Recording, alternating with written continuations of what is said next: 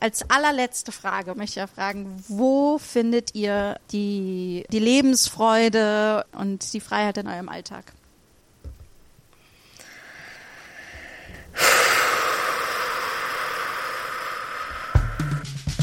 This is a show with comedy, ha ha ha ha. Where Janina attempts to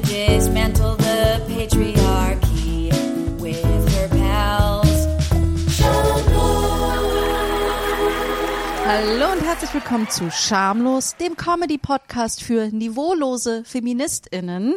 Mein Name ist Janina Rook und ich bin für diese Folge so etwas wie euer Superoxid. Und wie immer an meiner Seite das Hyperoxid Mathilde Kaiser Hallo? und das Hydroxyl Antonia Bär. Hi. Und zusammen sind wir freie Radikale. Ich war gerade, ich, Ich war extrem verwirrt. ich bin ein Ja. bisschen, ich bin ein bisschen sauer, Janina. Es ist, es ist gerade mal 12 Uhr und du äh, gibst mir Flashbacks in den Chemieunterricht. Freie Radikale okay. sind, sind das, sind, das sind doch die, die dein Hautbild ähm, zerstören, richtig? Die die Haut kaputt machen? Ja, aber sie sind frei und radikal. Ah, okay, okay. Darum. Ich glaube, das ist so ein bisschen Think Piece, aber, aber ein nicht zu tief Think Piece. Ja, Okay, okay. also, also ich möchte nicht ganz zurück zum Chemieunterricht und aber auch nicht die Metapher überstrapazieren. Ähm, Okay. Genau, aber es sei denn, es sei denn, äh, also wenn wir jetzt sich da, also die freien Radikale, äh, sagen wir mal so, stellt euch vor, dass es keine zarte Haut ist, die wir angreifen, sondern das Patriarchat. Okay. Oder die zarte Haut des Patriarchats. No, ist das, ich möchte Ist etwas okay? sagen, was nicht okay. Okay, ich sag's. Ist das die Vorhaut? Genau.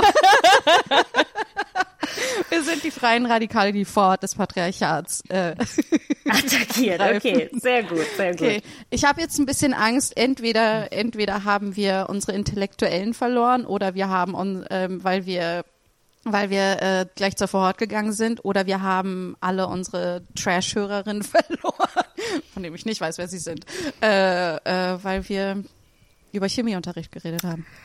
Wen auch Aber immer wir unser Team- verloren haben, werden wir andererseitig gewinnen. Wieder gewinnen. Okay. ähm, äh, unser Thema heute ist, ich erkläre das vielleicht einmal, warum, ne, und darum habe ich also nicht so eingestiegen. Liebe Hörerin, ihr hört das vielleicht in der Zukunft gerade. No need to brag. Okay, ihr seid vielleicht in einer Zukunft, wo ihr wieder frei über Felder hüpfen dürft und nackig durch Diskos und so. Und wir zeichnen aber gerade am 10.2.2021 auf, ein Mittwoch, an dem wieder einmal entschieden werden wird, höchstwahrscheinlich, dass der Lockdown in Deutschland um noch einmal verlängert wird. Und äh, äh, ich würde sagen, das ist der richtige Moment, nicht zu verzweifeln, sondern über das Thema Freiheit zu sprechen. Und wie wir radikal frei sein können. So die, die Oder? innere Freiheit auch. Äh, Ja, genau, dass man Weil das ist die, die wir noch Ja. haben. Genau. Ja. Ja, und, äh, und ich wollte euch als allererstes fragen, wann fühlt ihr euch denn am meisten frei? Wenn man den Chemieunterricht schwänzen konnte. Nee, es ist. äh, Ich möchte ganz glaub, kurz für die Hörerin beschreiben, dass ihr beide gerade gleichzeitig so nach oben an die Decke gestarrt habt. Ich glaub, Performatives es ist zu diesem- Nachdenken. Es ist zu dieser Zeit eine schwierige Frage, ne? Weil ich glaube, es gibt immer diesen Moment, wo man denkt, so, ah, ich werde mich frei fühlen, wenn mir keiner sagt, wann ich etwas zu tun habe, ne? Oder wann ich arbeiten muss, wann ich das tun muss. Und man findet sich jetzt ein bisschen in diese Situation, zumindest ich, äh, zumindest auch sehr viele KünstlerInnen und so, die auf einmal das nicht haben und das sollte sich so frei ein anfühlen. Ne? Ich muss jetzt nicht aufstehen, ich muss das nicht machen, ich, ich schulde keinem etwas außer mir selber. Aber das gibt dir gar kein Freiheitsgefühl. Das ist ja sehr er, er, erdrückend Äh, oder be bedrückend. Ja, ja, erdrücken, ja. erdrückend. Oder beides. Ähm, Beides. Beides. Es drückt. ähm, Also, ich glaube, wenn ich so die, die, es, es gibt für mich keine große gesellschaftliche Antwort darauf, weil ich glaube, es ist sehr schwierig, sich echt frei zu fühlen und zu, und frei zu agieren. Äh, und es ist auch ein großer Luxus, frei agieren zu können. Äh, darum werde ich einfach sagen, ja, im Wasser, wenn ich schwimme. Super Antwort. Wasser, ja. Ich find's total cool, ähm, tatsächlich, dass die, ähm, dass deine deine Anmoderation mich so gedanklich in äh, in die Schulzeit äh, äh zurückgeworfen hat, weil ich jetzt sofort dran denke, dass dass so mein aktuelles Leben, glaube ich, so viel freier ist, als ich mir das das jemals erträumt hätte, irgendwie zu zu Chemieunterrichtszeiten. Ähm, und es fühlt sich null so an. Also ich stelle mir so vor, wenn ich so der, der 16-jährigen Antonia irgendwie sage so, hey, keiner sagt dir, wann du morgens aufstehen musst. Du kannst dir deine Zeit selbst einteilen und entscheidest selber, wann du wie arbeitest. Ich, mir wäre der Kopf explodiert und, und äh, ich hätte, weiß nicht, ich, ich, ich wäre wär ausgerastet vor Freude bei der Vorstellung. Und das, es fühlt sich heute einfach null nach Freiheit an. Es ist ähm, klar einerseits die, ähm, ne, die, die aktuelle pandemische Situation, aber auch generell so, dass das ne, Freelancer-Dasein und mit sich, mit der eigenen Motivation kämpfen und ähm, ähm, ja, jetzt, also ich finde, ja. ich finde es total spannend, dass du gleich in die ähm, Teenagerzeit gegangen bist, weil ich mir das auch als äh, Frage aufgeschrieben habe, nämlich auch, weil unsere Gästin das sehr ausführlich in ihrem neuen Buch beschreibt. Und darum würde ich, bevor wir da, ich würde, will da super tief eintauchen in dieses Sehnsuchtsort, Freiheit und wo und wie das ist, gerade wenn man Teenager ist und so. Und ähm, ich hole einfach mal unsere Gästin dazu damit wir das ja. äh, tiefer, tiefer diskutieren. Unsere Gästin heute ist so etwas, ich glaube, sie bezeichnet sich selbst nicht so, aber ich möchte sie als Freiheitsforscherin beschreiben. Ähm, jedenfalls kann man ganz, ganz viel von äh, ihr lernen, was es bedeutet, frei zu sein, wenn man ihre Bücher liest. Sie ist Autorin und Journalistin und hat die Bücher rausgebracht Stand Up, Feminism für AnfängerInnen, äh, Feminismus, ich weiß nicht, warum ich gleich Englisch weitergemacht habe. Feminismus für AnfängerInnen. Dann hat sie geschrieben How to be a Girl, stark, frei und nicht zu übersehen.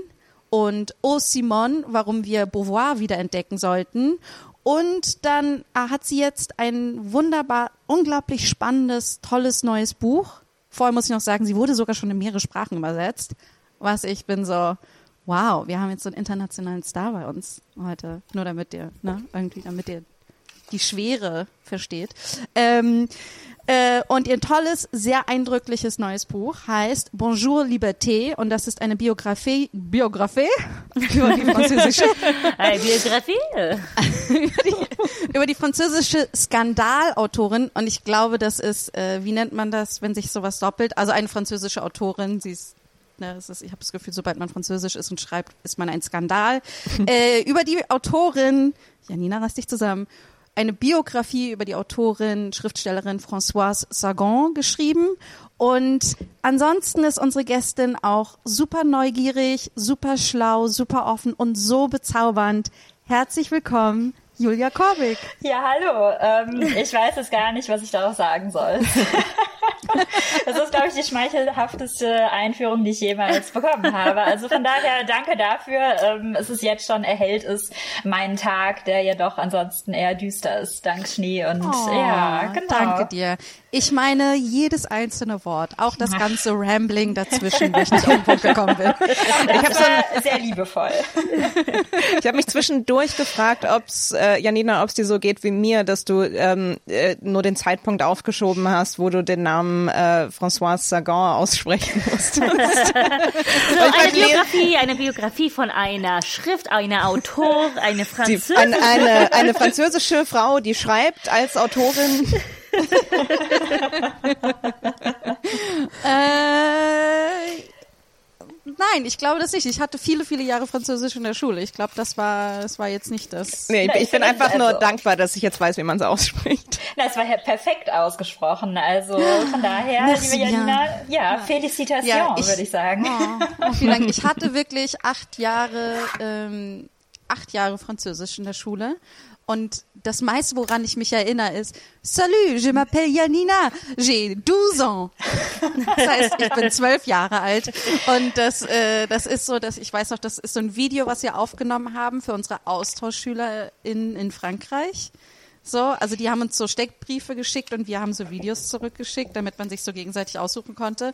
Und das hat sich super krass eingebrannt in meinem Hirn und den Rest habe ich, glaube ich, vergessen der letzten Nacht. Naja, ich weiß noch genau, dass ich damals, ich war auch dann zum Austausch in Enne Beaumont und zwar schon mit, ich glaube, zehn, weil ich äh, Französisch in der Grundschule hatte. Wir hatten also eine AG. Also nicht, dass man da groß was gelernt hat. Das war eher so Singen. Sur le pont d'Avignon, l'on y danse, l'on y danse. Naja, und ich weiß noch genau, dass ich dann in Enne Beaumont als Zehnjährige da stand vor meiner Gastfamilie und sagte, J'ai soif, was bedeutet, ich habe Durst. Und alle brachen ein schallendes Gelächter aus. Und ich dachte, wa- was ist jetzt geschehen? Aber heute weiß ich natürlich, dass es wahrscheinlich einfach ziemlich lustig ist, wenn da so ein kleines Mädchen steht und mit so einer Überzeugung sagt, ich habe Durst. Eine Erklärung. naja, Hallo, ich habe Durst. Beschenken Sie mich. Ah, Du hast, äh, ich habe das Gefühl, äh, hast du länger in Frankreich gelebt? Also jedenfalls, wenn ich mir so deine dein Werk anschaue, habe ich das Gefühl, dass äh, ich bin eher überrascht, dass du in Deutschland lebst. So. Äh, Ja, ähm, tatsächlich habe ich in Frankreich studiert. Also ich hatte, wie gesagt, dann schon in der Grundschule Französisch, habe es dann am Gymnasium weitergemacht. Äh, Man muss dazu sagen, zwei Drittel meiner äh, Stufe haben damals Latein als zweite Fremdsprache gewählt. Für mich heute immer noch völlig unverständlich, weil was will man damit? Aber genau, ich bin direkt nach dem Abi nach Frankreich gegangen, nach Lille in Nordfrankreich, äh, nahe der belgischen Grenze und habe ein deutsch-französisches Studium absolviert. Das heißt, wir waren immer ein Jahr in Frankreich und dann ein Jahr in Deutschland und so ging das vier Jahre hin und her. Also in Deutschland waren wir in Münster. Und ähm, ja, ich hatte eigentlich auch immer vor, in Frankreich zu bleiben, bin dann aber doch nach dem Studium irgendwie in Berlin gelandet, wie, wie so viele andere Menschen. Und ja, also war einige Zeit in Frankreich. Ich habe auch äh, mal in Paris gelebt, irgendwie ein paar Monate lang, habe dann ein längeres Praktikum gemacht und fühle mich diesem Land einfach sehr verbunden. Und das war auch immer früher schon mein Traumland. Also ich fand es immer enttäuschend, dass in meinem Französischbuch die Leute immer gar nicht so glamourös aussahen, wie ich mir das vorgestellt habe. Und dann immer so, äh. also man muss dazu sagen, diese Bücher waren natürlich immer schon ein bisschen älter und ich hatte so, äh, die sehen ja aber gar nicht interessant aus. Und ich hatte immer dieses Bild, ach, Leute in Frankreich, super elegant, super spannend. Alle schreiben Bücher und sitzen in Cafés rum. Naja, ich meine, im Studium habe ich dann auch relativ schnell gemerkt, ähm, dass es natürlich so nicht ist. Und auch schon während des Austausches. Also ich habe noch einen zweiten äh, Austausch gemacht in Lille tatsächlich, als ich, ich glaube, 15 war oder 16. Naja, alle waren in der Pubertät. Das machte keinen Unterschied zwischen irgendwie Menschen aus Frankreich und Menschen aus Deutschland. Und das war jetzt nicht so die glamouröse Erfahrung, die ich mir da immer erhofft hatte. Ähm, aber ja, ich finde, Frankreich ist ein sehr kompliziertes Land, ein sehr anstrengendes Land auch manchmal. Ähm, aber ein Land, was mir eben sehr nahe steht. Und ich sage immer, ähm, also vom Kopf her bin ich Deutsche. Aber so vom Herz her bin ich dann doch eher Europäerin oder eben auch Französisch. Also es ist, ähm, ja, es ist ein Mix. Ah, ich kann, ich kann das, ich kann das sehr gut verstehen, ja. Also ich glaube, Mathilde sogar noch besser, ne, als bist du Deutsch-Italienerin oder Italienisch-Deutsche? Naja, ich bin eigentlich, also Eigentlich gesetzlich nur. Itali ich bin gesetzlich nur italienisch, äh, aber wahrscheinlich Ita ja, es ist auch egal. Ich glaube nicht, dass welches Wort man davor sagt mehr mehr aussagt oder mehr Gewicht trägt. äh, aber ich bin halt nicht in Deutschland aufgewachsen, also Ja. und mir wurde die deutsche Staatsbürgerschaft nicht gegeben, somit. Tja, Tja, siehst nicht arisch genug aus. Ist Verlust von Deutschland, ne, ich Ich meine ja. Ähm, also ich habe deswegen Frankreich auch deswegen gefragt, weil wenn man als ich angefangen habe, dein Buch zu lesen, ich, ich finde, du, also du beschreibst auch einfach, um die ganze Zeit irgendwie äh, so einzuordnen. Also, also es fühlt sich nie wie einordnen an, aber du beschreibst einfach ganz viel von Frankreich äh, während des Zweiten Weltkriegs, dann aber auch äh, das Frankreich und gerade das Paris so der äh, der 40er, 50er Jahre und ähm, und es ist so, ich denke, man hat so richtig das Gefühl, da zu sein. Und ich dachte mir, also man merkt so richtig die Liebe für das äh, für das Land, also auch nicht so eine verklärte Liebe, sondern auch ganz na, also du beschreibst an einer Stelle irgendwie ähm, also ja, und dann hat äh, Françoise hat irgendwie ähm, äh, lernt dann, ah, okay, äh, okay, die Deutschen sind die Nazis, aber ich merke, aber sie merkt dann auch, oh, in Frankreich ähm, äh, ne, ist auch nicht alles nur gut. Irgendwie so, ne? Da passieren Ja. auch schwierige Sachen. Und das dachte ich mir, ach, wie schön, was so eine, wie schön differenziert du das alles so beschreibst. So. Ja, ich meine, ähm, ihr kennt es ja vielleicht auch, dass einfach die Französin an sich ist ja total angesagt und alle wollen so sein wie sie und, und sollen ständig Sachen verkauft werden, weil die Französin irgendwie diesen Rock trägt oder diesen Lippenstift und alle wollen halt so sein wie die Französin, die aber meistens ja nur so eine ähm, ja sehr idealisierte Pariserin ist und sie ist auch immer weiß, sie ist immer schlank, sie ist immer schön und das nervt mich halt total, weil wenn man einmal in Frankreich gelebt hat, das ist ja ein wahnsinnig multikulturelles Land und ein wahnsinnig vielfältiges Land. Und ähm, was ich ja auch bei Simone de Beauvoir eben immer machen wollte mit meinem Buch O Simone, ist eben ähm, ja bestimmte französische Frauen von diesem Sockel herunterholen, auf dem sie stehen. Und ähm, einfach zeigen, ja auch die waren kompliziert und manchmal echt schwierig. Und äh, die haben tolle Sachen gemacht, aber vielleicht auch nicht so tolle Sachen. Also dieses ja dieses Entmystifizieren, ähm, weil ich glaube, da wird immer viel mystifiziert, wenn es um Frankreich geht und gerade um französische Frauen. Und das nervt mich total. Und dagegen möchte ich eigentlich auch immer so ein bisschen anschreiben. Ja, ich finde, ich kann das so ein bisschen, ähm, so ein bisschen kann ich das total verstehen, diese Romantisierung, gerade was, ähm, gerade was so Feminismen angeht, ähm, weil ich glaube, so, so, so, so tief, tief in meinem Herzen ähm, möchte ich das eigentlich sehr gerne glauben, dass man dass man äh, äh, Feministin sein und gesellschaftliche Veränderungen anstoßen kann, indem man den ganzen Tag in einem Café sitzt und raucht. Das ist so, das so, so das wäre eigentlich, ähm, das wäre halt total toll, wenn, wenn das so ginge und wenn man nie was, was tun müsste, außer, ähm, ja, außer irgendwie, weiß ich nicht, äh, äh, edgy auszusehen und zu sagen so, hey, Wobei Obwohl, ich glaube, ich auch eine möchte- Zeit lang war das bestimmt auch, äh, war das auch ein Akt der Rebellion und auch wirklich aus Rollen auszubrechen. Ne? Also ich glaube, das mittlerweile nennt man das einfach in Berlin leben und nicht, äh, ne, so nicht Feminismus. Aber ich finde das, äh, also ich, für mich war das zum Beispiel auch so, ich habe mich so zurückkatapultiert gefühlt, äh, also diese Verehrung von Schriftstellern und Schriftstellerinnen und äh, im Café sitzen und Wein trinken und dann eigentlich nur vom Café in die Bar und so weiter. Also das war so mein Traum. Ja. Als ich Teenager war und ich so nach dem Abi, dann gehe ich studieren und dann wird mein Leben so sein. Und ich, ich, das ist sofort getriggert worden, als ich an, als ich dein, dein Buch gelesen habe, weil ich mir dachte, ich habe mich genauso wieder wie diese äh, wie die junge Janina gefühlt, die aufbrechen möchte in die freie große Welt. Irgendwie. Also und das war super krass für mich verbunden mit äh, ich sitze im Café und rauche und lese und trinke Kaffee. Ja, ich, ich kenne das. Und witzigerweise wurde ich oder werde ich auch immer noch oft gefragt, so, oh, du schreibst Bücher und du schreibst Bücher über Französin. Oh, sitzt dann auch immer im Café und machst das. Und ich meine, momentan sitzt natürlich offensichtlich niemand irgendwo im Café. Ähm, und ich habe mich immer sehr gegen dieses Klischee gewehrt, weil natürlich, also ähm, wenn man meine Bücher liest, merkt man hoffentlich, dass da ziemlich viel Recherche drin steckt. Und ähm, ich einfach, ich, also ich, ich habe ziemlich viele Bücher, an denen ich nachschlagen muss. Und ich kann nicht irgendwie 20 Bücher ins Café nebenan schleppen und das da überall verteilen. Und ähm, ich gehe auch oft ins Café, ähm, auch gerade um zu lesen, gerade wenn ich recherchieren muss. Aber diese Idee, dass ich da mehr oder weniger lebe, ist natürlich, ähm, ja, und momentan, ich würde nichts lieber machen, als ins Café gehen und da so ein bisschen rumsitzen und ähm, Aber vielleicht nicht an deinem Buch arbeiten, Ja, sondern genau. nur rumsitzen und vielleicht mit einer Freundin Kaffee trinken. ja, wann, wann wird es wieder möglich sein? Man weiß es nicht. Ähm, äh, äh, äh, Frau Korbig, Ihr Buch ähm, ist wirklich großartig. Es ist Danke. wirklich. Ähm, ähm, ich habe nur eine Frage. Ich bin mir nicht so sicher, ob Sie das wirklich alles recherchiert haben, weil hier steht zum Beispiel jetzt gerade drin, dass François Sagan Hertha-Fan war.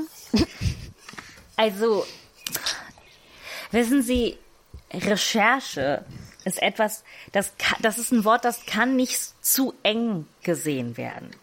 Ne? Recherche, klar, es hat eine Definition als Wort und jeder weiß, was es bedeutet, aber man muss sich die Frage stellen, weiß, wissen wir überhaupt, was etwas bedeutet? Wissen Sie, dass François Sagan kein Hertha-Fan war? Also ich muss erst mal sagen, Ihr sehr philosophischer Tonfall regt in mir sofort an, dass ich sage, oh, natürlich haben Sie recht, das alles in Frage zu stellen. Ähm, aber ähm, als, als Ihre Verlegerin möchte ich doch, ähm, befürchte ich so, also, also ich, vielleicht ist es einfach das nächste Ding, also äh, wo sie, wo sie beschreiben, dass, dass sie dann mit 16 ihr erstes iPhone hatte und ähm, ich glaube, iPhone gab, gab es einfach nicht. Ich glaube, das ist etwas, was wir klar Ah, sehr sagen wichtig. können. Sie haben das, Sie haben das Schlüsselwort schon gesagt. Ich glaube. Glauben ist nicht Wissen. Okay.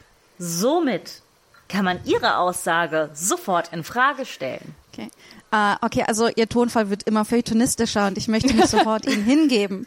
Ähm, aber äh, ich glaube, also ich weiß, dass es keine iPhones in den 50ern gab. Wissen Sie, ein Wissen, was nach einem Glauben kommt, ist kaum Wissen und nur Glauben, was umgedreht worden ist. Wow, haben Sie, haben Sie Philosophie studiert? Nein.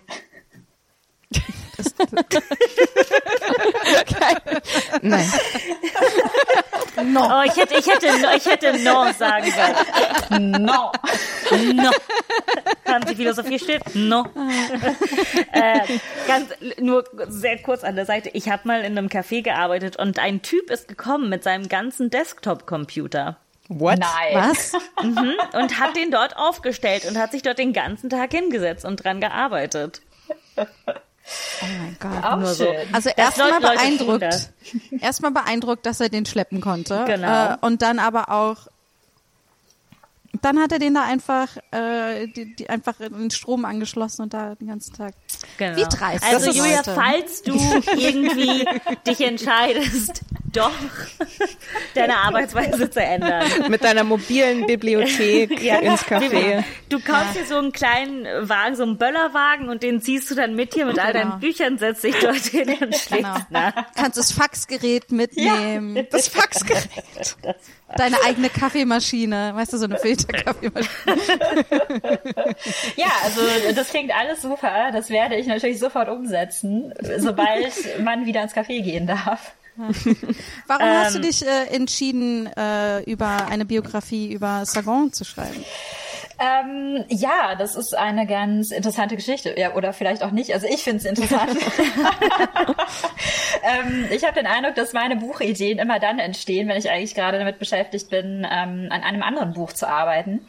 Also es war auch diesmal wieder, ähm, ich hatte da eine Idee, an der ich Monate rumlaboriert habe, aber so richtig, also es fühlte sich einfach nicht richtig an und ich habe keinen richtigen Zugang gefunden und ich dachte mal, okay, äh. und dann habe ich ein Buch gelesen, das heißt An den Ufern der Seine. Ich glaube, die Autorin heißt Agnès Poirier. Aber auf jeden Fall, also das ist der deutsche Titel, An den Ufern der Seine. Und es geht ähm, um die Jahre 1940 bis 1950, also auch die Kriegsjahre. Simone de Beauvoir kommt auch vor, das freut mich natürlich immer. Ähm, und es geht um diese ganzen Menschen, die sich damals in Paris aufhielten, was die so gemacht haben und getrieben haben. Und ganz am Ende des Buches, ähm, dann im Jahr 1950, gibt es einen kurzen Abschnitt über François Sagan und Brigitte Bardot, weil die nämlich damals natürlich noch sehr jung waren, ähm, also noch keine Erwachsenen. Und da stand dann sowas wie, ja, die beiden sind äh, Repräsentantinnen einer neuen Generation, ähm, eine Generation, die mit dem Krieg aufgewachsen ist, aber eben nicht selber in diesem Krieg auch irgendwie, also ihn als Erwachsene erlebt haben. Und das fand ich super interessant. Und François Sagan fand ich eh immer toll. Also ich habe auch viel von ihr gelesen oder hatte da schon viel von ihr gelesen. Und ja, fand einfach diese Idee interessant, eine Person zu nehmen, ja, die so ein bisschen äh, die, die Tochter- oder Enkelin-Generation von Simone de Beauvoir ist. Also 1949 ist ja das andere Geschlecht erschienen und dann sich die Frage zu stellen, okay, wir sind dann jetzt ein paar Jahre weiter und was macht es denn eigentlich mit jungen Frauen? Also wie leben junge Frauen dann tatsächlich auch? Und so ist diese Idee entstanden und ich war aber auch von Anfang an, ähm, ja, war mir klar, dass ich keine klassische Biografie schreiben möchte, sondern mich eben auf die 50er Jahre konzentrieren möchte, weil François Sagan da eben berühmt geworden ist von einem Tag auf den anderen. 1954 ist Bonjour Tristesse erschienen, ist ein riesen Bestseller geworden weltweit und sie war ja gerade 18 Jahre alt. Und das dann so ein bisschen zu verfolgen und genau. Genau, weil hier kommt nämlich der Skandal für die, die äh, Sagan nicht kennen, ist, dass sie einfach frei, also in ein, äh, eine junge Frau beschreibt, die frei lebt und, ich, und äh, ihre Se ne, und, äh, Und Sex hat. Sexualität von sie, Frauen wollte Sex sagen, hat. sie ist, ist Genau. nicht nur frei. Sie ist frei, zügig. Sie ist Und- frei, wenn ihr versteht, was ich meine. so äh, frei, äh, frei. Ja, und das hat ja Sagan damals, also Sagan hat gar nicht verstanden, was jetzt so äh, skandalös an ihrem Buch ist, weil ähm, sie dachte, sie hätte einfach eine schöne Geschichte erzählt von ähm, einer jungen Frau, die mit ihrem Vater zusammen in einer Villa in Südfrankreich Urlaub macht. Naja, und sie hat dann da irgendwie so einen Liebhaber, mit dem hat sie Sex. Aber der eigentliche Skandal war für Sagan eben, ähm, dass diese ähm, Hauptdarstellerin in ihrem Buch eben sehr intrigant gegen die Freundin des, des Vaters vorgeht und das ja auch dramatisch endet. Und ähm, Sagan hat dann gesagt, ja, sie musste feststellen, dass aber der Skandal eben war, dass diese junge Heldin Sex hatte und nicht dafür bestraft wurde. Also sie ist nicht schwanger geworden, ihr Leben war nicht ruiniert und das war eigentlich immer so der Konsens damals. Also dass junge Frauen, die frei sind und Sex haben, dass sie irgendwie bestraft werden müssen. Also zumindest durch eine Schwangerschaft oder auch dramatischer, dass sie vielleicht sogar sterben. Und das hat sie nicht gemacht, sondern das Leben der jungen Frau geht halt eigentlich einfach so weiter. Und das war damals der Skandal, dass letztendlich diese ja moralische Botschaft, die darüber kam in dem Buch, keine war, die man jungen Frauen so präsentieren wollte in der damaligen Gesellschaft. Ich stelle mir so ein bisschen du, vor, ich mein, ich stelle mir so ein bisschen vor, wie Leute dieses Buch lesen und, und die ganze Zeit darauf warten, dass, dass die Schwangerschaft oder der Tod oder was weiß ich was kommt. Und dann, und dann sind sie so bei der letzten Seite und so, wait, what? Die gehen einfach nach Paris zurück? Oh, ist das jetzt blöd als, als Spoiler für, für neue LeserInnen, dass sie nicht sterben? ich glaube, Ähm, das kann man glaub- spoilern. Glaubst du, dass ähm, weil ich musste auch darüber nachdenken, so okay, wenn du mit 18, äh, mit okay, andere Zeiten, aber mit 18 hat man ja auch eine total andere Einstellung. So, man ist gerade erwachsen, man fühlt sich ein bisschen freier, weil man denkt so, hey, ich kann jetzt auf einmal so viel mehr, was ich nicht mehr konnte. Und dass so, dass so ein Werk auch entstehen konnte, weil sie noch so ein junges Gefühl ihrer eigenen Freiheit empfunden hat. Absolut. Und ich glaube, bei Sagan ist auch die Sache gewesen, das hat sie auch selber gesagt, dass sie letztendlich nie so richtig einen Übergang ähm, empfunden hat zwischen Jugend und Erwachsensein. Also sie war auch, ich meine, ich mag dieses Wort Kindfrau eigentlich nicht so gerne, weil es auch immer Ja. so eine komische Konnotation hat. Aber in ihrem Fall stimmt es irgendwo. Also sie ist immer Kind geblieben, auch als sie Frau war und hat sich eigentlich immer geweigert, auch gewissen ja, Normen zu entsprechen oder Konventionen, wobei sie andererseits ähm, ja schon noch konventionell war. Also sie war jetzt ähm, keine krasse Rebellin. Ähm, es gab eigentlich auch keine Skandale. Also es gibt keine Fotos, wie sie aus irgendwelchen Nachtclubs taumelt, total besoffen oder die Öffentlichkeit hat auch eigentlich nie mitbekommen, wenn sie Liebhaber hatte, von denen es einige gab oder auch Liebhaberinnen. Und äh, von daher ist es, ähm, ja, hat sie ihre Freiheit gelebt.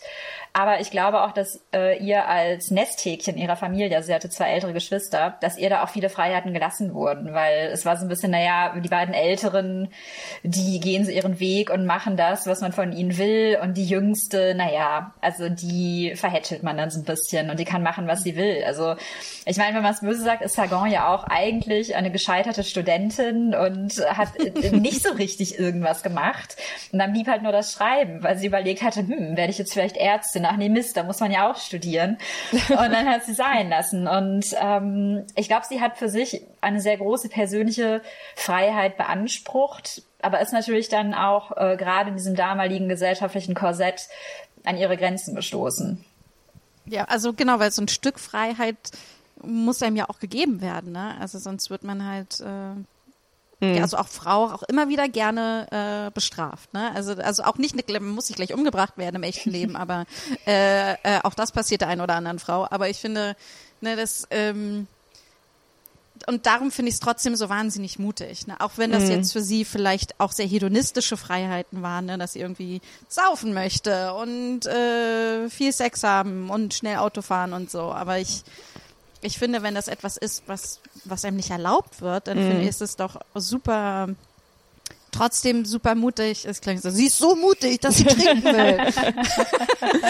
Das ist auch so ein bisschen, es ist einerseits auch so ein bisschen, äh, so ein bisschen schade, also wie viel davon auch dann wieder einfach, ähm, ne, so auf, auf so finanzielle Umstände Ja, das wollte ich nämlich gerade auch ansprechen. So dieses so, ja, also total mutig, und, aber es gab bestimmt super viele Frauen in, in Frankreich und überall, die total den Mut dazu gehabt hätten, nach ähm, Monte Carlo zum äh, äh, ähm, äh, zum ins Casino gehen zu fahren und äh, die aber denen es aber nicht an, äh, äh, an, an anderen Sachen dann gefehlt hat, egal wie viel wie viel Mut sie sie jetzt hatten. Ja. Ja, so als großbürgerliche Tochter ist das natürlich äh, Mhm. Also äh, äh, einfacher. was, ne?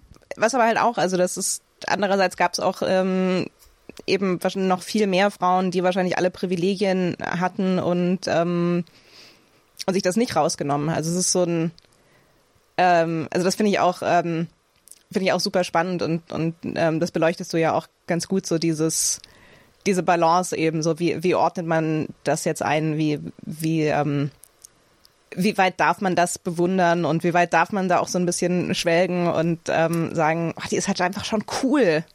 Ja, ja ich meine, war sie natürlich auch. Ja. Ähm, aber es stimmt schon, dass sie, ähm, also ich wollte in dem Buch eben auch zeigen, durch andere Frauen, die auch Erwähnung finden, stellenweise, dass Sagan schon irgendwo außergewöhnlich war, eben weil sie auch das Geld hat, um bestimmte Sachen zu machen. Ähm, also von Haus aus sowieso, aber sie hat ja mit äh, Bonjour Tristesse wahnsinnig schnell, wahnsinnig viel Geld verdient. Und ähm, ja, aber was ich an ihr eben auch interessant finde, ist, dass man ihr aber auch vieles hat durchgehen lassen, eben weil sie ähm, aus dem Großbürgertum kam und weil sie dann doch immer gewissen Konventionen ja doch entsprochen hat. Also sie war in der Öffentlichkeit, sie war jetzt nicht wahnsinnig wild oder wahnsinnig auffällig. Also sie war extrem höflich, immer gut angezogen.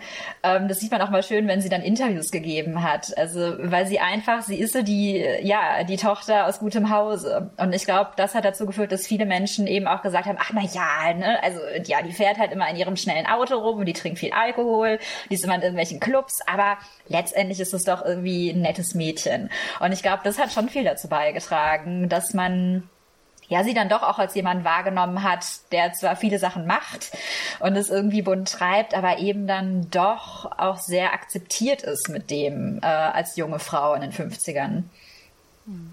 Ich musste so ein bisschen, ich weiß, der Vergleich hinkt, aber ich habe mir vorgestellt, wer wäre das jetzt und, und vielleicht auch bei uns und musste so irgendwie an Charlotte Roche denken, wo die ja irgendwie, auch wenn sie so ein recht wild erscheint und, und früher auch noch mal mehr, aber da war, die war ja trotzdem sehr gesettelt, als sie ihr Buch geschrieben hat, ne?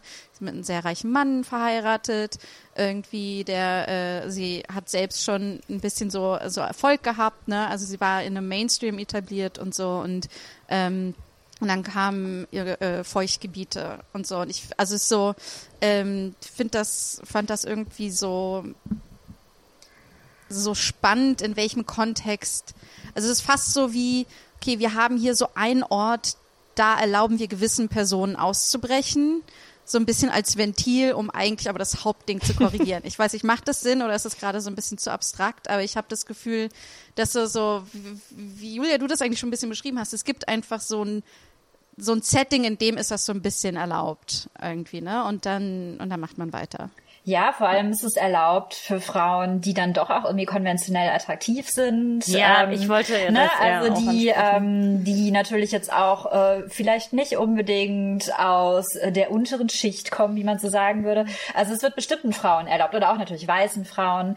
Also es ist, ähm, da treffen einige Faktoren aufeinander und ähm, ja, wenn man die als Frau dann nicht erfüllt, hat man weniger Recht. Also es wird einem weniger zugestanden von der Gesellschaft äh, an Freiheiten, absolut. Ich ähm, wollte, um nochmal den Bogen zu vorher zu schließen, äh, Toni hat ja schon von ihrer, von ihren Teenie-Jahren erzählt. und, ähm, und ich finde, du machst das am Anfang auch sehr spannend in einem Buch, das du erst beschreibst. Es ist diese, äh, ähm, das Mädchen, das auch in diesem äh, Kriegsfrankreich irgendwie lebt, aber in so einer komischen Situation, wo wo sie eigentlich nur die ganze Zeit abwarten und nirgendwo hin können. Also äh, Wie jetzt im Parallelen könnt ihr jetzt.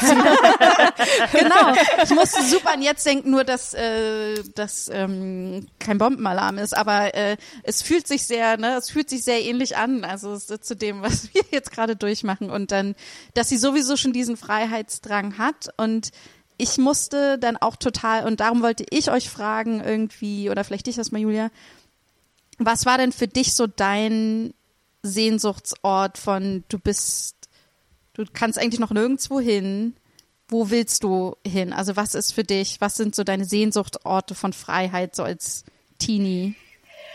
Ja, definitiv Paris. Also wie gesagt, ähm, ich war da sehr infiziert und habe ja eben auch früh Französisch gelernt, also äh, was man halt so gelernt hat, Lieder und äh, Hallo und äh, also Bonjour oder was auch immer. Und Durst. Und Durst, j'ai soif, nur um es nochmal weiterzugeben, falls jemand es brauchen kann. Ähm, und ja, Frankreich war absolut Sehnsuchtsort. Und ähm, später, als ich dann Englisch gelernt habe, äh, auch England auf jeden Fall. Wobei meine Schwester irgendwann mal meinte, hä, aber warum wolltest du da hin? Also in unserem komischen Englischbuch waren immer nur irgendwie diese Boys auf ihren BMX-Rädern und die sahen alle furchtbar aus. Und warum hätte man nach England gewollt? Alle Menschen da sind hässlich.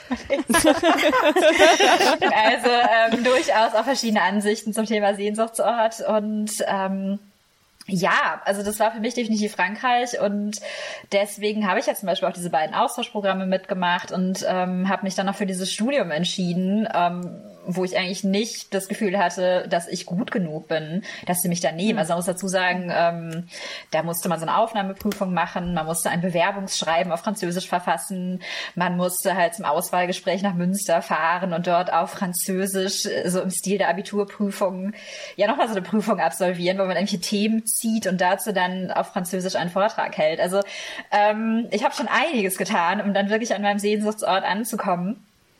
Und ja, ich bin eigentlich dankbar, dass ich damals wirklich diese Fantasie hatte von wegen Frankreich, so toll, alles ist besser als in Deutschland. ähm, aber dann später eben auch dieses Studium gemacht habe, was knallhart war, muss man auch sagen. Ähm, und dadurch eine sehr viel gesündere Einstellung zu meinem ehemaligen Sehnsuchtsort äh, entwickelt habe, weil natürlich ich Frankreich liebe und ich da auch immer hin will, aber ich genauso weiß, was sind die Probleme und ja, was geht da eigentlich so ab. Ah, ich finde es total toll, dass du dem das trotzdem versucht hast. Ne? Ich finde, es gibt so viele, die träumen dann davon und das ist so etwas, was einen so durch die Teenie-Jahre bringt und dann und dann wird das aber dann gibt man sich doch relativ schnell den Realitäten hin oder oder weil es ist ja auch anstrengend, seinen Traum zu verfolgen. Aber ne? ich finde, das ist Irgendwie. genau, was du beschrieben hast, Julia, finde ich, ist diese ähm, so sinnlose Teenie-Freiheit, Selbstsicherheit, die ich einfach liebe und vermisse in Erwachsenen. Ne? Es ist dieses, ja, nee, natürlich, ich, ne, aber es ist halt verrückt, wenn man sich vorstellt, so mit 15 oder sogar mit 10 irgendwo anders hinzuziehen und dann zu sagen, nee, nee, ich, ich werde das machen, so ich werde, na, ich werde das machen und bei mir war das ja auch das, dieses ähnliche, so wo ich dann irgendwann mal entschieden habe, so, ja, ich werde, ich werde in Amerika studieren und ich war so, du hast null Bezug zu dieser Kultur und zu diesen Menschen, aber du bist so sicher, dass das ist, was du tun willst. Und ich finde, das ist, das ist ein schönes Gefühl, was man dann irgendwie verlernt, weil man genau so weniger frei ist. Ne? Du, du denkst dann, okay, ne, man muss halt Geld verdienen, man hat vielleicht Partner, man hat eventuell Kinder, man hat Verpflichtungen, man hat etwas aufgebaut. Will ich das jetzt echt wieder aufgeben und neu anfangen? Ist das verrückt? Aber mit 16, 17 bist du so, ja, ich werde da hingehen. Das ist, was ich machen werde. Und es ist Oh so Gott. wunderbar Oh verrückt. Aber es ist jetzt, wo du das so beschreibst, aber ich bin immer noch so. Ja, aber das hab, das schätze ich an dir. Das Ja. habe ich ja auch dir schon mal gesagt. Ja, ich, ich, es macht mich jetzt aber auch ein bisschen äh, self-conscious irgendwie. Also, also ich bin jetzt auch ein bisschen so, uh, okay. Aber warum? up, das Janina. ist ja, das ist ja eine, eine, eine, eine, eine freiere Form von Freiheit. Das ist ja, das ist ja was Schönes. Ja, also ich, ich merke, also ich hatte es zum Beispiel, bei mir war das so London, ich weiß noch, dass für uns, als ich so teeny war, London, das war einfach die coole Stadt, da war alles ziemlich, äh, ich glaube, und einfach alles ziemlich so grungy und hip und aber Indie, also so, ich glaube, wenn man Indie-Girl war, wollte man nach London. Ja. Ich war ein großes Indie-Girl. Und, ähm, äh, und da gab Starbucks und so crazy Sachen. Und Top Shop.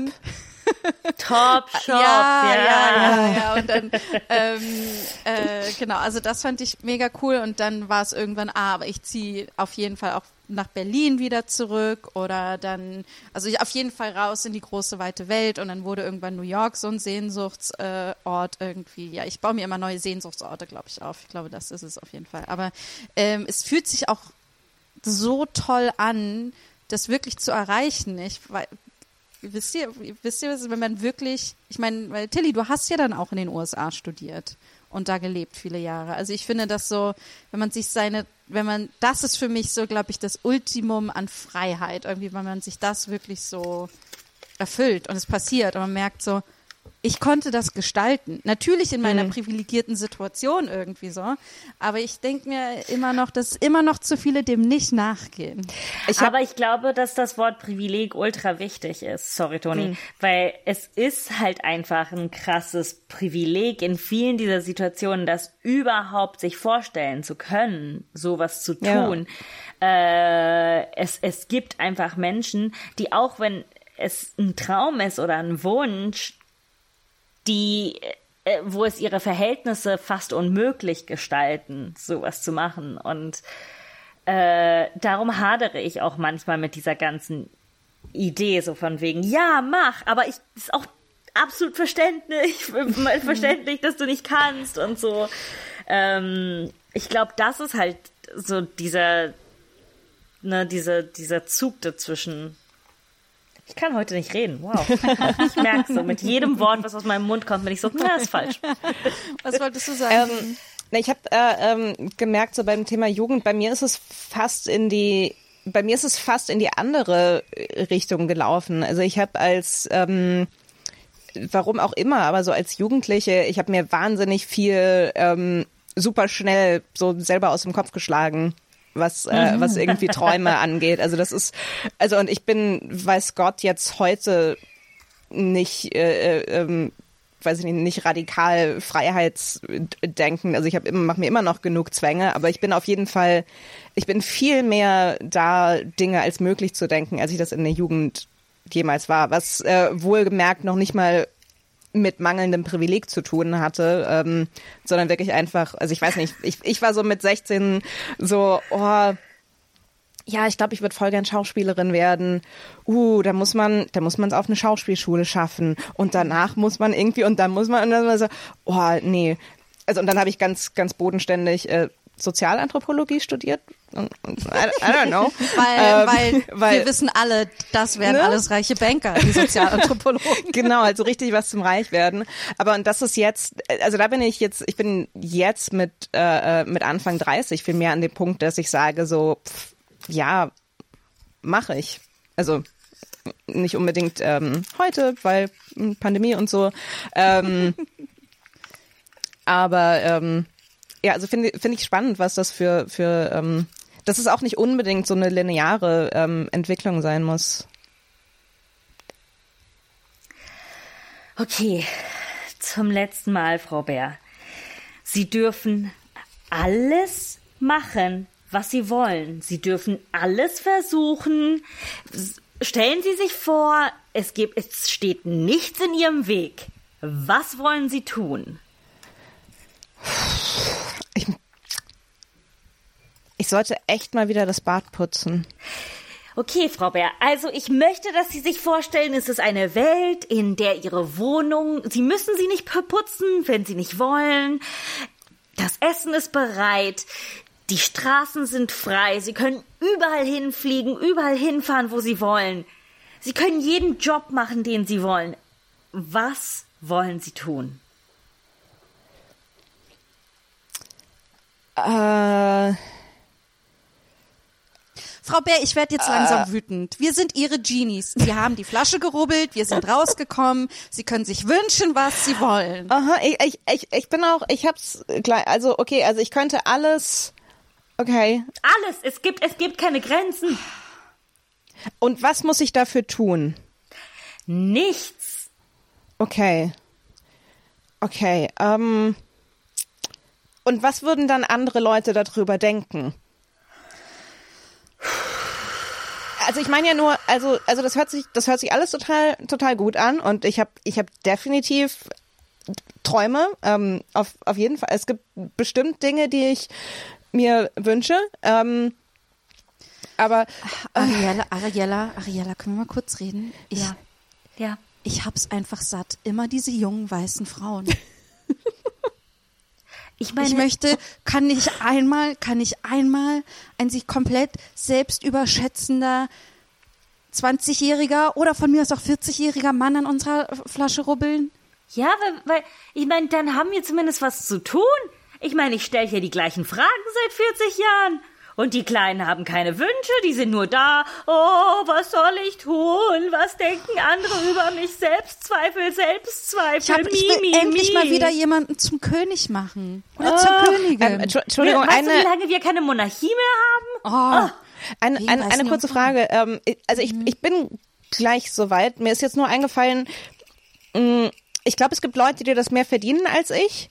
Ähm, also äh, ähm, vielleicht, vielleicht könntet ihr erstmal allen anderen alle ähm, Wünsche erfüllen, die, die das mehr verdienen als ich und dann und ich okay, warte okay, einfach okay, noch sag ein bisschen. einfach, sag einfach, wenn du einfach nur, wenn sie einfach nur dafür sagen, dafür sagen würden, ich wünsche mir. Ich wünsche mir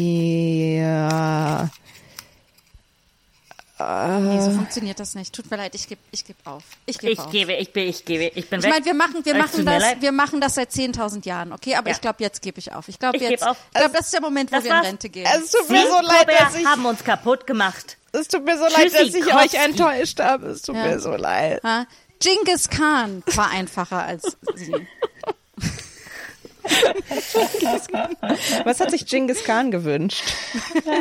Ich finde aber auch schon, dass die Genies sich verabschieden mit Tschüssikowski. Sie gehen mit der Zeit. ähm, äh, aber Julia, wann fühlst du dich denn so richtig frei? Ja, ich fand es interessant, weil äh, wir jetzt gerade darüber gesprochen haben, ähm, wie wir so als Teenager waren und äh, was wir uns da erträumt haben, welche Arten von Freiheiten vielleicht auch, was unsere Sehnsuchtsorte waren. Und ich habe jetzt auch nochmal festgestellt, ähm, so als Erwachsene, dass es auch echt eine Befreiung sein kann und auch eine Freiheit, wenn man manche ähm, Wünsche gehen lässt oder manche Vorstellungen davon, was man möchte. Weil du hast ja am Anfang gesagt, Janina, so warum lebst du eigentlich nicht in Frankreich, Julia?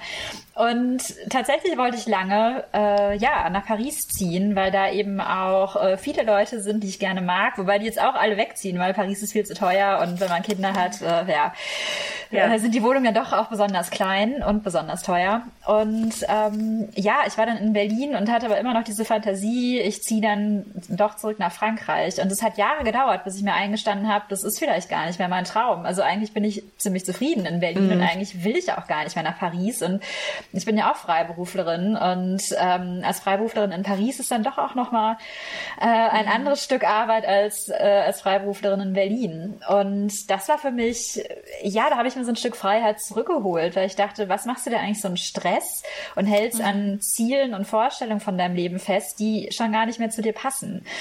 Und Ja. ja, das finde ich, glaube ich, auch wichtig, dieses Loslassen können. Das ist so eine schöne Idee. Träume passen nicht für immer. So, man kann die manchmal auch austauschen und sagen, hey, passt nicht. Ja, also, ich, also ich glaube, ähm, Also ich, ich, ich, ich merke zum Beispiel auch, wenn jetzt, also zum Beispiel habe ich lange darauf hingearbeitet, dass ich mal Zeit in den USA verbringen kann. Und das war dann viel äh, in New York und dann in Los Angeles. Und ähm, ich habe gemerkt und äh, jetzt, jetzt wird es wahrscheinlich gleich sehr schnell esoterisch, aber das, also das auf der einen Seite macht mich das sehr, sehr glücklich. Ich merke aber auch, es sind halt die kleinen Momente, in denen ich mich auch wahnsinnig gut und äh, frei fühle. Also auch als, ne, als Frau, die Single ist und irgendwie alleine wohnt. Ich hatte zum Beispiel heute Morgen, da habe ich in einem Buch noch ein bisschen gelesen und habe dabei einen Kaffee getrunken und rausgeguckt und wo ich, ne, und ich habe eine schöne Aussicht hier von meiner Wohnung auf den Fluss rauf und, und ich habe mich in dem Moment auch unglaublich gut und frei gefühlt. Und das ist natürlich etwas, was man viel schneller viel billiger äh, und stressfreier äh, herstellen kann, als wenn man äh, als, keine Ahnung, sich in Paris eine super teure 10 Quadratmeter Wohnung leisten zu können. Ja, so. absolut. Und ich muss auch sagen, weil du gerade nachgefragt hast, was ist für mich Freiheit oder wann fühle ich mich frei? Es ist wirklich äh, für mich auch dieses, sich die Zeit selber einteilen können. Also ich Oh meine, ja. viele Menschen haben ja völlig falsche Vorstellungen davon, was man so als Freiberuflerin macht. und das ist, man kann sich aussuchen, mit wem man arbeitet und so, mh, genau. Meistens nicht. Ähm, aber ich muss Also sagen, wenn dass- einem Geld egal ist, kann man sich das total aussuchen. das stimmt.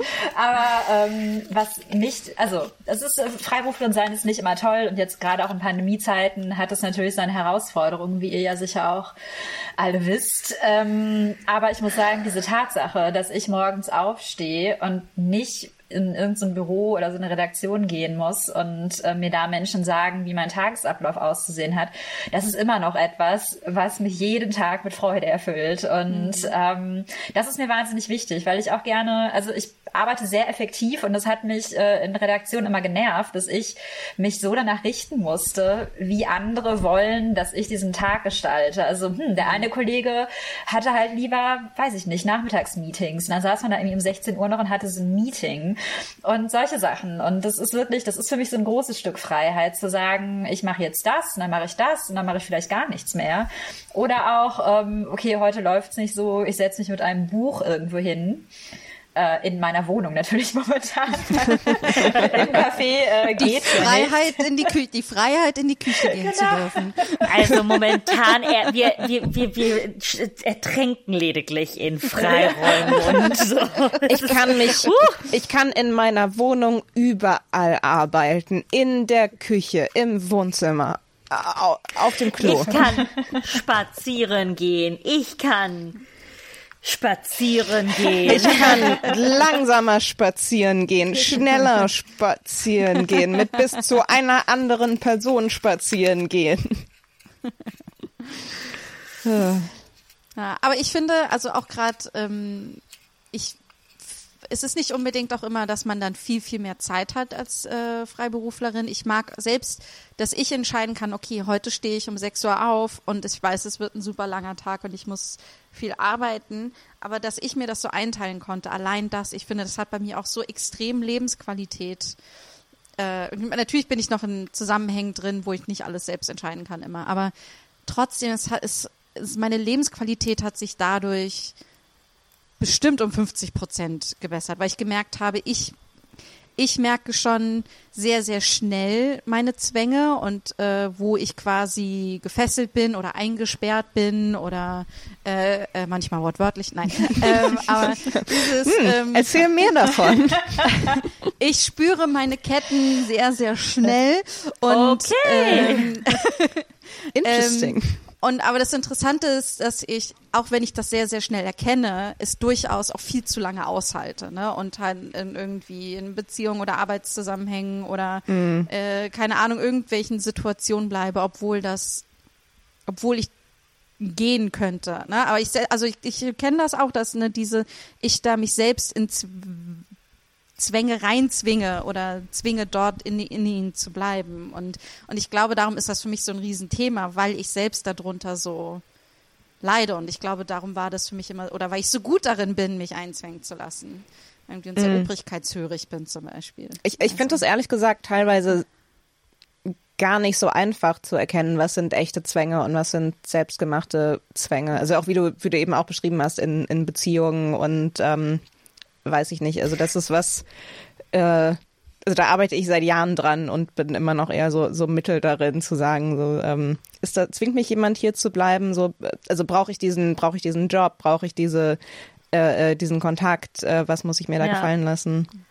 Aber das sind, ähm, das ist jetzt echt ein bisschen so an der Seite, aber auch dieses, diese freiberufliche Freiheit hat aber auch sehr, sehr viele Zwänge. So, ich habe zum ersten Mal so richtig zu einem bezahlten Job Nein gesagt, weil ich war so, okay, nee, das, das passt nicht.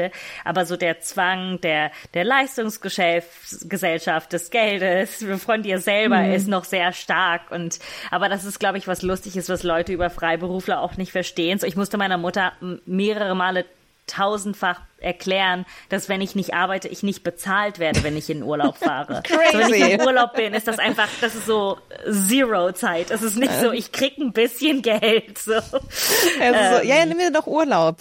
Von wem? Aber ich glaube, ähm, ich, hab, äh, würde gerne etwas ansprechen, worüber wir noch nicht geredet haben, Julia. Und zwar auch diese, dieser kulturelle Unterschied, wenn man jetzt so, ne, ich glaube, du redest auch im Buch ein bisschen darüber, so dass die, die diese französische Joie de vivre oder ne, dass ähm, dass das auch das Gefühl der Freiheit total beeinflusst. Und ich äh, vergleiche das natürlich so zu Italien. So bei uns ist es so il dolce far niente, Ja. das, das, das süße Nichtstun, ne? Und natürlich das bekannte deutsche Äquivalent dazu. äh, Feierabend. Arbeit. Feier, Feierabend. ähm, und wie sehr du äh, jetzt auch ähm, äh, natürlich, äh, wie sehr das auch dieses Gefühl der Freiheit beeinflusst. Ja, ich glaube sehr. Und ach, es ist übrigens auch schön, jetzt Italienisch zu hören, weil ich lerne ja auch seit Jahren Italienisch, bin aber extrem, bin extrem schlecht, aber ähm, gebe mir da Mühe. Ähm, und das ist nämlich auch so eine Sache, also so ein äh, ja, so ein Ziel, was ich seit Jahren habe, dass ich gerne mal ähm, zumindest ein paar Wochen in Italien sein will, um eben auch so einen intensiv Italienisch-Kurs zu machen. Äh, wahrscheinlich in Mailand, weil ich da auch eine Freundin habe. Und die wiederum hat eine Freundin, die Italienisch als Fremdsprache unterrichtet. Also was für ein Glück. Aber bisher ist es nicht dazu gekommen. Und dieses Jahr wird es, glaube ich, auch nicht dazu kommen. Aber ich glaube, abgesehen von allen Klischees, ähm, ist es auch genau das, was mich ja dann letztendlich an Frankreich und auch an Italien ähm, so anzieht, dass man einfach, glaube ich, ähm, bei einigen Sachen sehr viel lässiger ist oder manche Sachen einfach auch besser ausfüllt. Also bei Deutschen ist irgendwie immer so ein bisschen das Gefühl, wenn man nicht arbeitet, ist es eigentlich vertane Zeit. Und in Italien und Frankreich ist es ja wirklich so, ähm, man arbeitet, ähm, aber eigentlich diese Freizeit ist das wirklich Wichtige. Ne? Also so ähm, Deutsche arbeiten so viel und sind dann so kaputt ähm, und können sich dann gar nicht so richtig erholen. Und ich glaube, dass in anderen Ländern ist es so, ja, aber nutz das, wenn du frei hast und, und füll diese Zeit aus und genieß das. Du hast es dir verdient. Und ich glaube, das können wir in Deutschland einfach nicht so gut. Und ähm, da habe ich auch, gerade auch als Freiberuflerin, habe ich auch lange mit mir gekämpft, weil ich immer dachte, wenn ich irgendwo rumhänge oder rumliege oder was auch immer und ein Buch lese, dann arbeite ich ja nicht und dann ist es, ähm, ja, dann, dann mache ich eigentlich nichts. Und mittlerweile habe ich gelernt, dass es aber auch ähm, im schönen Sinne Arbeit ist, weil alles, was ich irgendwie tue, auch so ein bisschen in meine Arbeit hineinfließt. Ja, Und ich habe ja. das, ich, ich merke das gerade total bei mir selbst auch, weil durch ein Projekt, das erst für mich drei Wochen später anfängt als geplant und ich darum irgendwie jetzt und ich hatte mir vorher schon extra so eingeplant, ich habe komme aus dem Job raus, dann habe ich äh, zwei, drei Wochen Urlaub und dann stürze ich mich in dieses neue Projekt. Und dann wurde das jetzt drei Wochen ähm, äh, für mich verschoben, für äh, Mathilde und Antonia für, um zwei Wochen. Und, ähm, und äh, ich, ich merke gerade, ich hader total damit, dass ich jetzt einfach so in den Tag hineinlebe, weil es für mich jetzt nicht eingetakteter Urlaub ist. Ich bin super gut im Faulenzen, aber ich glaube, wenn das so also im Gegensatz zu ich habe auch viel gearbeitet ist. Und und es ich, ich bin gerade es, es fängt schon damit an, dass ich sage, oh mein Gott, äh, alle anderen, selbst wenn sie im Homeoffice arbeiten, arbeiten seit 8 Uhr morgens oder seit 10 Uhr und ich stehe jetzt gerade erst auf um 10 Uhr oder um 11 Uhr. Oder ich bin eigentlich schon länger wach und ich liege jetzt noch rum und der Gro Großteil meines Tages wird nur faulenzen und rumhängen irgendwie sein. Ich merke da schon, dass die Deutsche, und es ist ja meistens die Preußin, die so, äh, ähm, die da ähm, sehr tief in mir drin steckt. Ja, es ist richtig hart, das gehen zu lassen. Ja, ich, Ist es. Wir. d- äh, d- d- Okay, ich sag das und ich versuche das jetzt nicht so despektierlich klingen zu lassen. Wie es Aber gemeint Deutschland, ist. wie es gemeint ist, also wie ich es vom Tief meines Herzens meine. Ähm, Deutschland ist nicht das Land dafür. So, wenn du in Italien bist, hast du viel weniger ein schlechtes Gewissen, wenn du nichts tust, als hier. Ja, du kriegst So. Applaus dafür, wenn du nichts tust. Das ist so gut für Ja. dich. Super. So, so ja, gut. Und ich meine, man merkt das aber auch in der Energie von Orten. Ne? So, und dann hast du so den Turbokapitalismus in Amerika, wo alle sind so, ich arbeite, bis ich sterbe, ich kann nicht atmen, tschüss. Ah, ne? ähm, und in Italien ist so, wo ist mein 13. Monatsgehalt? Nicht hier? Komisch. Äh, oh, irgend, also bei, bei jedem Santo, bei, bei je, jeder Santo hat man einen freien Tag. Ich meine, irgendwann mal hat meine Mutter in einem Jahr 30 Tage Urlaub extra gehabt. Irgendwie nur für alle, für alle toten Katholiken. Aber die haben gar kein Problem damit zu sagen, ah, okay, der Feiertag fällt am Mittwoch, ähm, wir hätten jetzt gern alle Donnerstag und Freitag frei und der Staat ist so, ja, ja, klar, selbstverständlich. Man will ja keinen freien Tag in der Mitte der Woche haben. Wie soll man sich ja da komplett ausruhen? Und in Ital Italien ist jetzt das Beispiel dafür, dass das eigentlich für die Leistungsgesellschaft nicht so richtig funktioniert, wenn man sich das Land so anschaut. es ist jetzt nicht kein gutes Beispiel davon, aber es ist ein gutes Beispiel davon zu sagen, hey, im August ist es zu heiß, um zu arbeiten. Wir gehen alle ans Meer. Tschüss. Ähm, und es ist, das ist befreiend. Es ist befreiend zu akzeptieren, dass es okay ist, dass du Freizeit liebst. Keiner, die wenigsten lieben Arbeiten mehr als Freizeit. Ja. Ja, ich meine, bei mir das hat auch, das war auch so eine, ähm, oder vielleicht ist das auch so eine Freiheit, die man dann erfährt, wenn man älter wird. Aber auch so dieses, ähm, also gerade, ich meine, klar, wenn man im Büro sitzt und man ist da gewissen äh, Strukturen unterworfen, das ist was anderes. Aber gerade als Freiberuflerin, also ich zum Beispiel stehe gerne früh auf und ich mache gerne äh, morgens und am Vormittag viel und mache dann aber meistens ab mittags nicht mehr so viel, kann man sagen. Und ähm, ja, allein das für mich entscheiden zu können. Aber zum Beispiel meine Schwester, die steht lieber ein bisschen später auf. Also jetzt auch nicht wahnsinnig spät. Ja, die sitzt dann auch irgendwie vielleicht ab neun oder zehn am Schreibtisch. Aber dass man sich das selber so einteilen kann, dass man auch erkennt, ähm, das ist vielleicht auch meine Freiheit, dass ich das sagen kann, so alle anderen machen es so, aber ich mache es so. Also für sich selber auch herauszufinden, was am besten funktioniert. Weil ich glaube, uns werden Ja. ganz oft Sachen vorgegeben, die wir dann machen sollen, ohne dass es eigentlich für uns äh, ja gut passt oder gut funktioniert. Ja, ich habe also ich habe zum Beispiel auch gemerkt, ich liebe es total, den ganzen Tag frei zur Verfügung zu haben oder wie ich ihn nutze.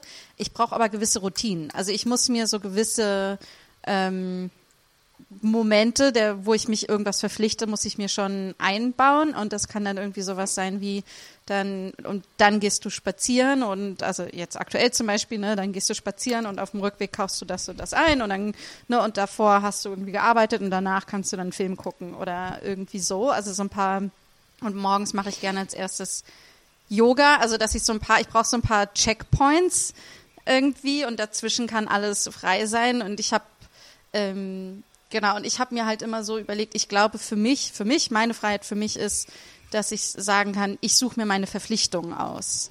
Ne? Also dass wir alle immer in Verpflichtungen und Zwängen drin sind und wenn wir die aber gestalten können, in welchen wir drin sind, äh, die wählen können oder äh, sie mitgestalten können in irgendeiner Art und Weise. Ich glaube, dass ähm, ja, ich, ich glaube, das ist das, glaube ich, das Einzige, wo wir wirklich Freiheit finden können. Also, weil wir wollen ja auch nicht in einem Vakuum leben, wo gar nichts ist. Das wäre die absolute Freiheit, wo wirklich nichts drum ist. Also, da geht doch, oder? Ist doch.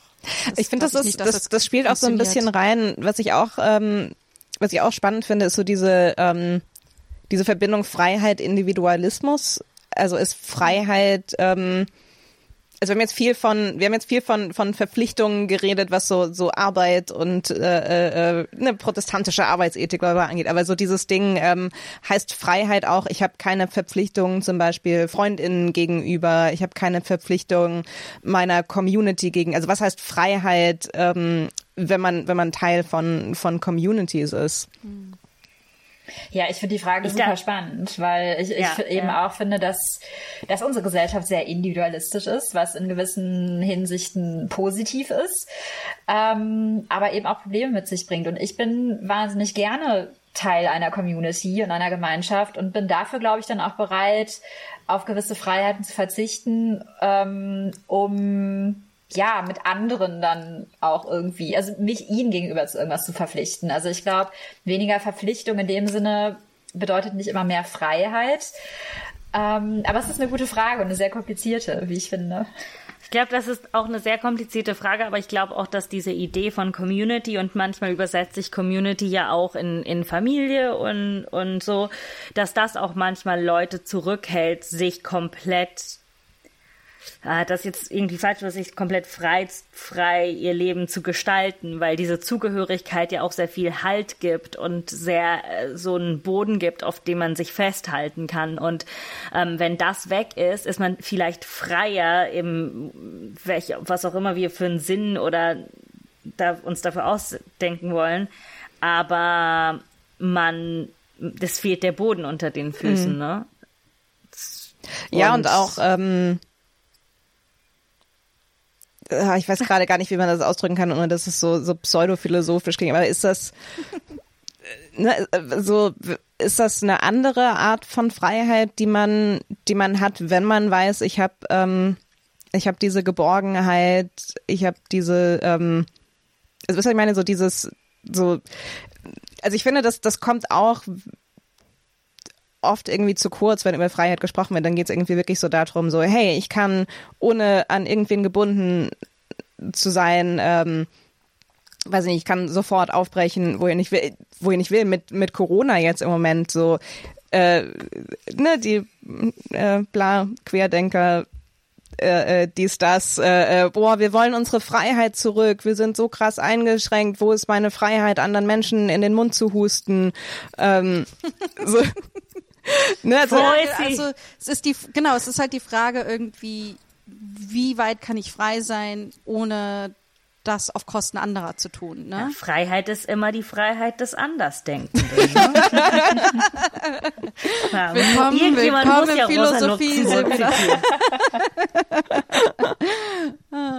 Ähm, äh, ja, zum, also für, für mich jetzt zum Beispiel ist so, dass ich gemerkt habe, äh, ich habe mich ganz lange zum Opfer gemacht. Ich bin so lange Single, weil mich niemand bumsen will. Und dann war ich irgendwann und dann habe ich aber irgendwann äh, und dann habe ich aber auch gemerkt, oh nein, äh, komm aus deiner Opferhalter Rolle, Opferrolle raus, du Opfer. Ähm, nee, aber wirklich dieses Janina, du ähm, Opfer. dass ich, dass ich gemerkt habe, oh, ich hatte halt ähm, Beziehungen mit Männern, die mich immer klein machen wollten und mir eben nicht die Möglichkeit gegeben haben, mich frei zu entfalten innerhalb einer Beziehung, sondern mich immer kleiner gemacht haben. Und ich habe mich dann immer kleiner gemacht und habe dann gemerkt, oh, solange ich nicht einen Mann finde, der mir, also und da geht's doch nicht mal, oh, ich rede jetzt nicht um von verrückten Freiräumen, wo ich sage, ich will jetzt für ein Jahr abhauen, kümmer du dich um die Kinder, ich habe keinen Bock mehr, ähm, das nicht, sondern da geht's wirklich nur äh, darum zu sagen, ja, arbeite das, was du arbeiten möchtest. Und so. Und das ist zum Beispiel immer noch hier und da ein Thema gewesen in Beziehungen, die ich hatte. Oder, äh, oder äh, wo, die, wo ich gemerkt habe, ich muss mich immer unterordnen, die Bedürfnisse des Mannes sind immer die wichtigeren. Und da habe ich mir gedacht, okay, das ist die Freiheit, die ich mir nehme. Äh, ich bin lieber Single und frei in der Hinsicht als in einer Beziehung irgendwie, weil ich, also für mich, mir fällt es jedenfalls trotzdem noch schwer, Männer zu finden, die äh, Hetero-Männer, die nicht so äh, sind. Und dann das und gleichzeitig habe ich gemerkt, ich gebe geb mich super gerne in sehr committete Freundschaften irgendwie und äh, und bin da auch bereit, weil da habe ich das Gefühl, da werde ich sehr, äh, da werden mir alle meine Freiheiten gegeben und gleichzeitig habe ich das Gefühl, ich habe dadurch so viel Energie für meine für meine Freundinnen da zu sein.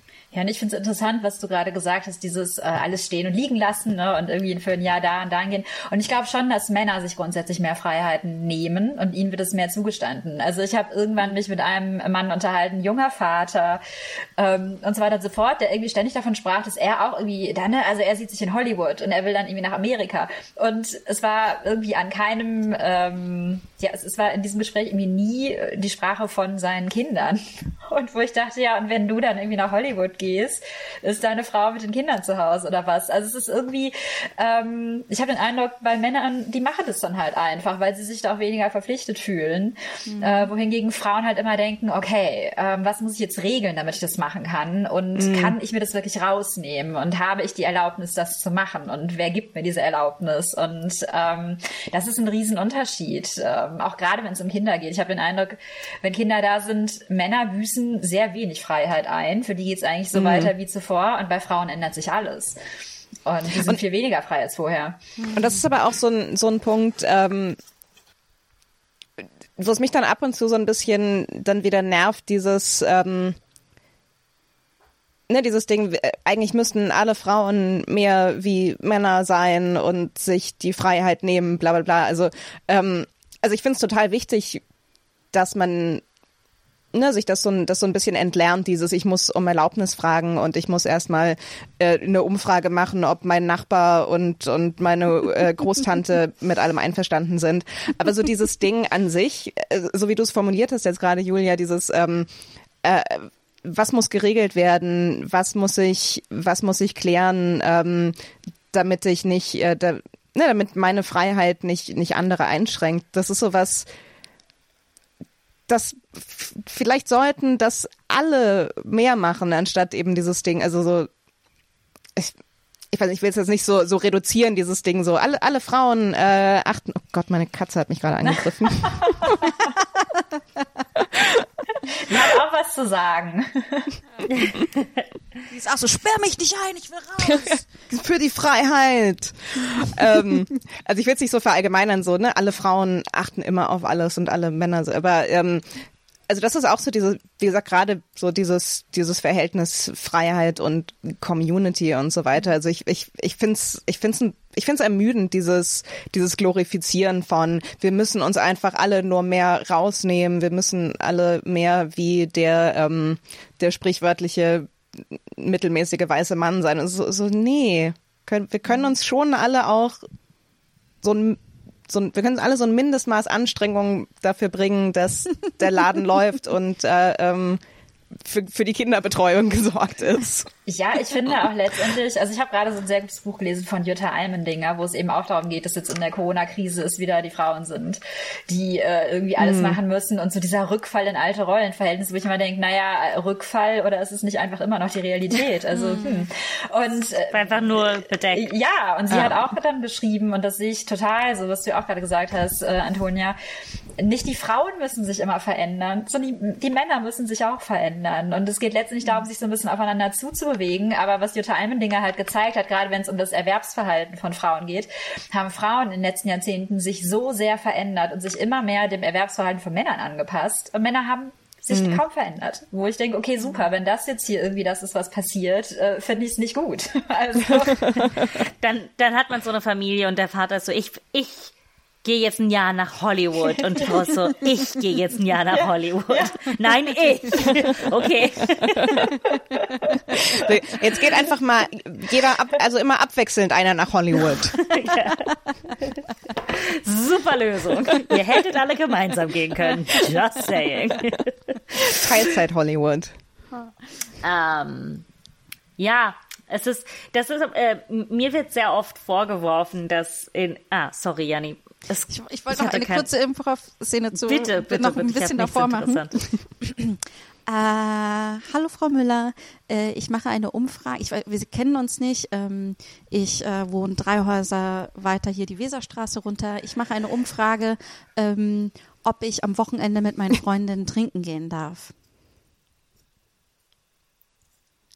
Ach, äh, ähm, wann wollen Sie, wann wollen Sie gehen? Wann wollen Sie trinken äh, gehen? Gerne am Freitag, gerne am Freitagabend. Ähm, also äh, genau, und ich wollte, ich habe mit meinem Mann drüber gesprochen und jetzt wollte okay. ich aber ähm, Genau, jetzt wollte ich einfach auch nochmal die Nachbarschaft Sie, fragen, ob mein Verhalten wirklich in Ordnung ist. Wissen Sie, da muss ich ganz schnell meinen Mann fragen, ob mhm. es okay ist, dass ich Ihnen die Antwort dazu mhm. gebe, mhm. ob das mhm. in Ordnung ist. Und ähm, Florian, Schatz, Schatzi. Ja. Ähm, das ist die, die Frau Beckenhorst, die will wissen, ob sie am Freitagabend mit ihren Freundinnen trinken gehen darf. Am und ich, wollte dich fragen, wie du dazu stehst und ob ich dazu mich äußern sollte. Ob Frau Beckenhorst am Freitagabend, ähm, also wohin und um wie viel Uhr wäre sie dann wieder so da? Fragen. Äh, Frau Beckenhorst, wohin wollen Sie genau trinken gehen und wann wären Sie wieder da? Ähm, also wohin genau ist noch nicht klar, weil meine Freunde mit ihren Männern besprechen müssen, was ein idealer Ort wäre, wo wir hingehen dürfen. Und dann wollten wir uns in einem Plenum treffen, um das nochmal zu diskutieren. Okay. Und das dann aber auch nochmal in einen Bürgerbescheid, äh, Bürgerentscheid äh, Bescheid zu geben. Okay, dann finde ich das aber jetzt ziemlich verfrüht, ähm, da jetzt schon die Meinung einzuholen. Also vielleicht, Ja. ähm, ich muss ganz ehrlich sagen, ich sehe nicht, dass wir das bis Freitagabend geklärt haben. Vielleicht Ich glaube, ähm, haben Sie der Hausverwaltung schon Bescheid gegeben, weil die sind gerade echt überarbeitet und wenn Sie das nicht früh genug hinschicken, dann kann es echt sein, dass das im Papierberg verloren geht, Frau Haus, Beckenhorst. an die Hausverwaltung habe ich gar nicht gedacht, weil die Ja, muss natürlich auch entscheiden, ob ich durch die Haustür darf oder nicht. Ja, das, dann können Sie das mit Freitag, also das ist weg mit Ja. Freitag, Frau Aber-. Also sagt wissen Sie erstmal vielen, vielen Dank für Ihre, für Ihre Unterstützung. Ich habe letzten Monat erst geheiratet und ich muss mich an diese ganzen Mhm. neuen Dinge erst nochmal gewöhnen und ähm, und äh, wa, wa, was sollte ich denn da jetzt einplanen? Also sind sechs Monate gut, um zu entscheiden? was sagt denn Friedrich Merz dazu?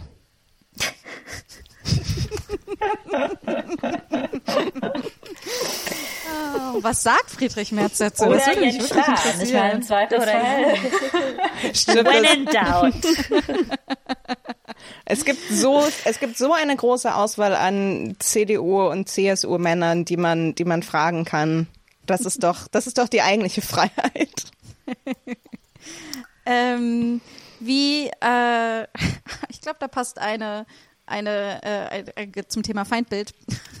Meine nächste Frage ganz gut. Und zwar habe ich mir überlegt, äh, Freiheit kommt ja auch oft so ein bisschen im, im Kampf um die Freiheit gegen den Feind. Ne? Ich glaube, da muss ich auch so denken an dieses, ähm, an die Beschreibung irgendwie, ne, Zweiter Weltkrieg äh, in, in einem Buch, wo ich mir dachte, ach, es ist so interessant, weil wir auch oft noch darüber reden, dass der Feind, dass es keine klaren Feindbilder mehr gibt, kein klares, dass es so schwer ist, sich abzuarbeiten an anderen, um die eigene Freiheit zu finden oder was man denkt, was, wo man, wo man frei ist und ähm, wie machen wir das, das heute? Also nicht, und nicht nur bei Querdenkern und Friedrich Merz, sondern ich finde generell ne, ist das super. Ich finde gerade so in Fake News Zeiten, wo alles eigentlich nur Meinung und nicht Fakt ist, ich finde das super schwer.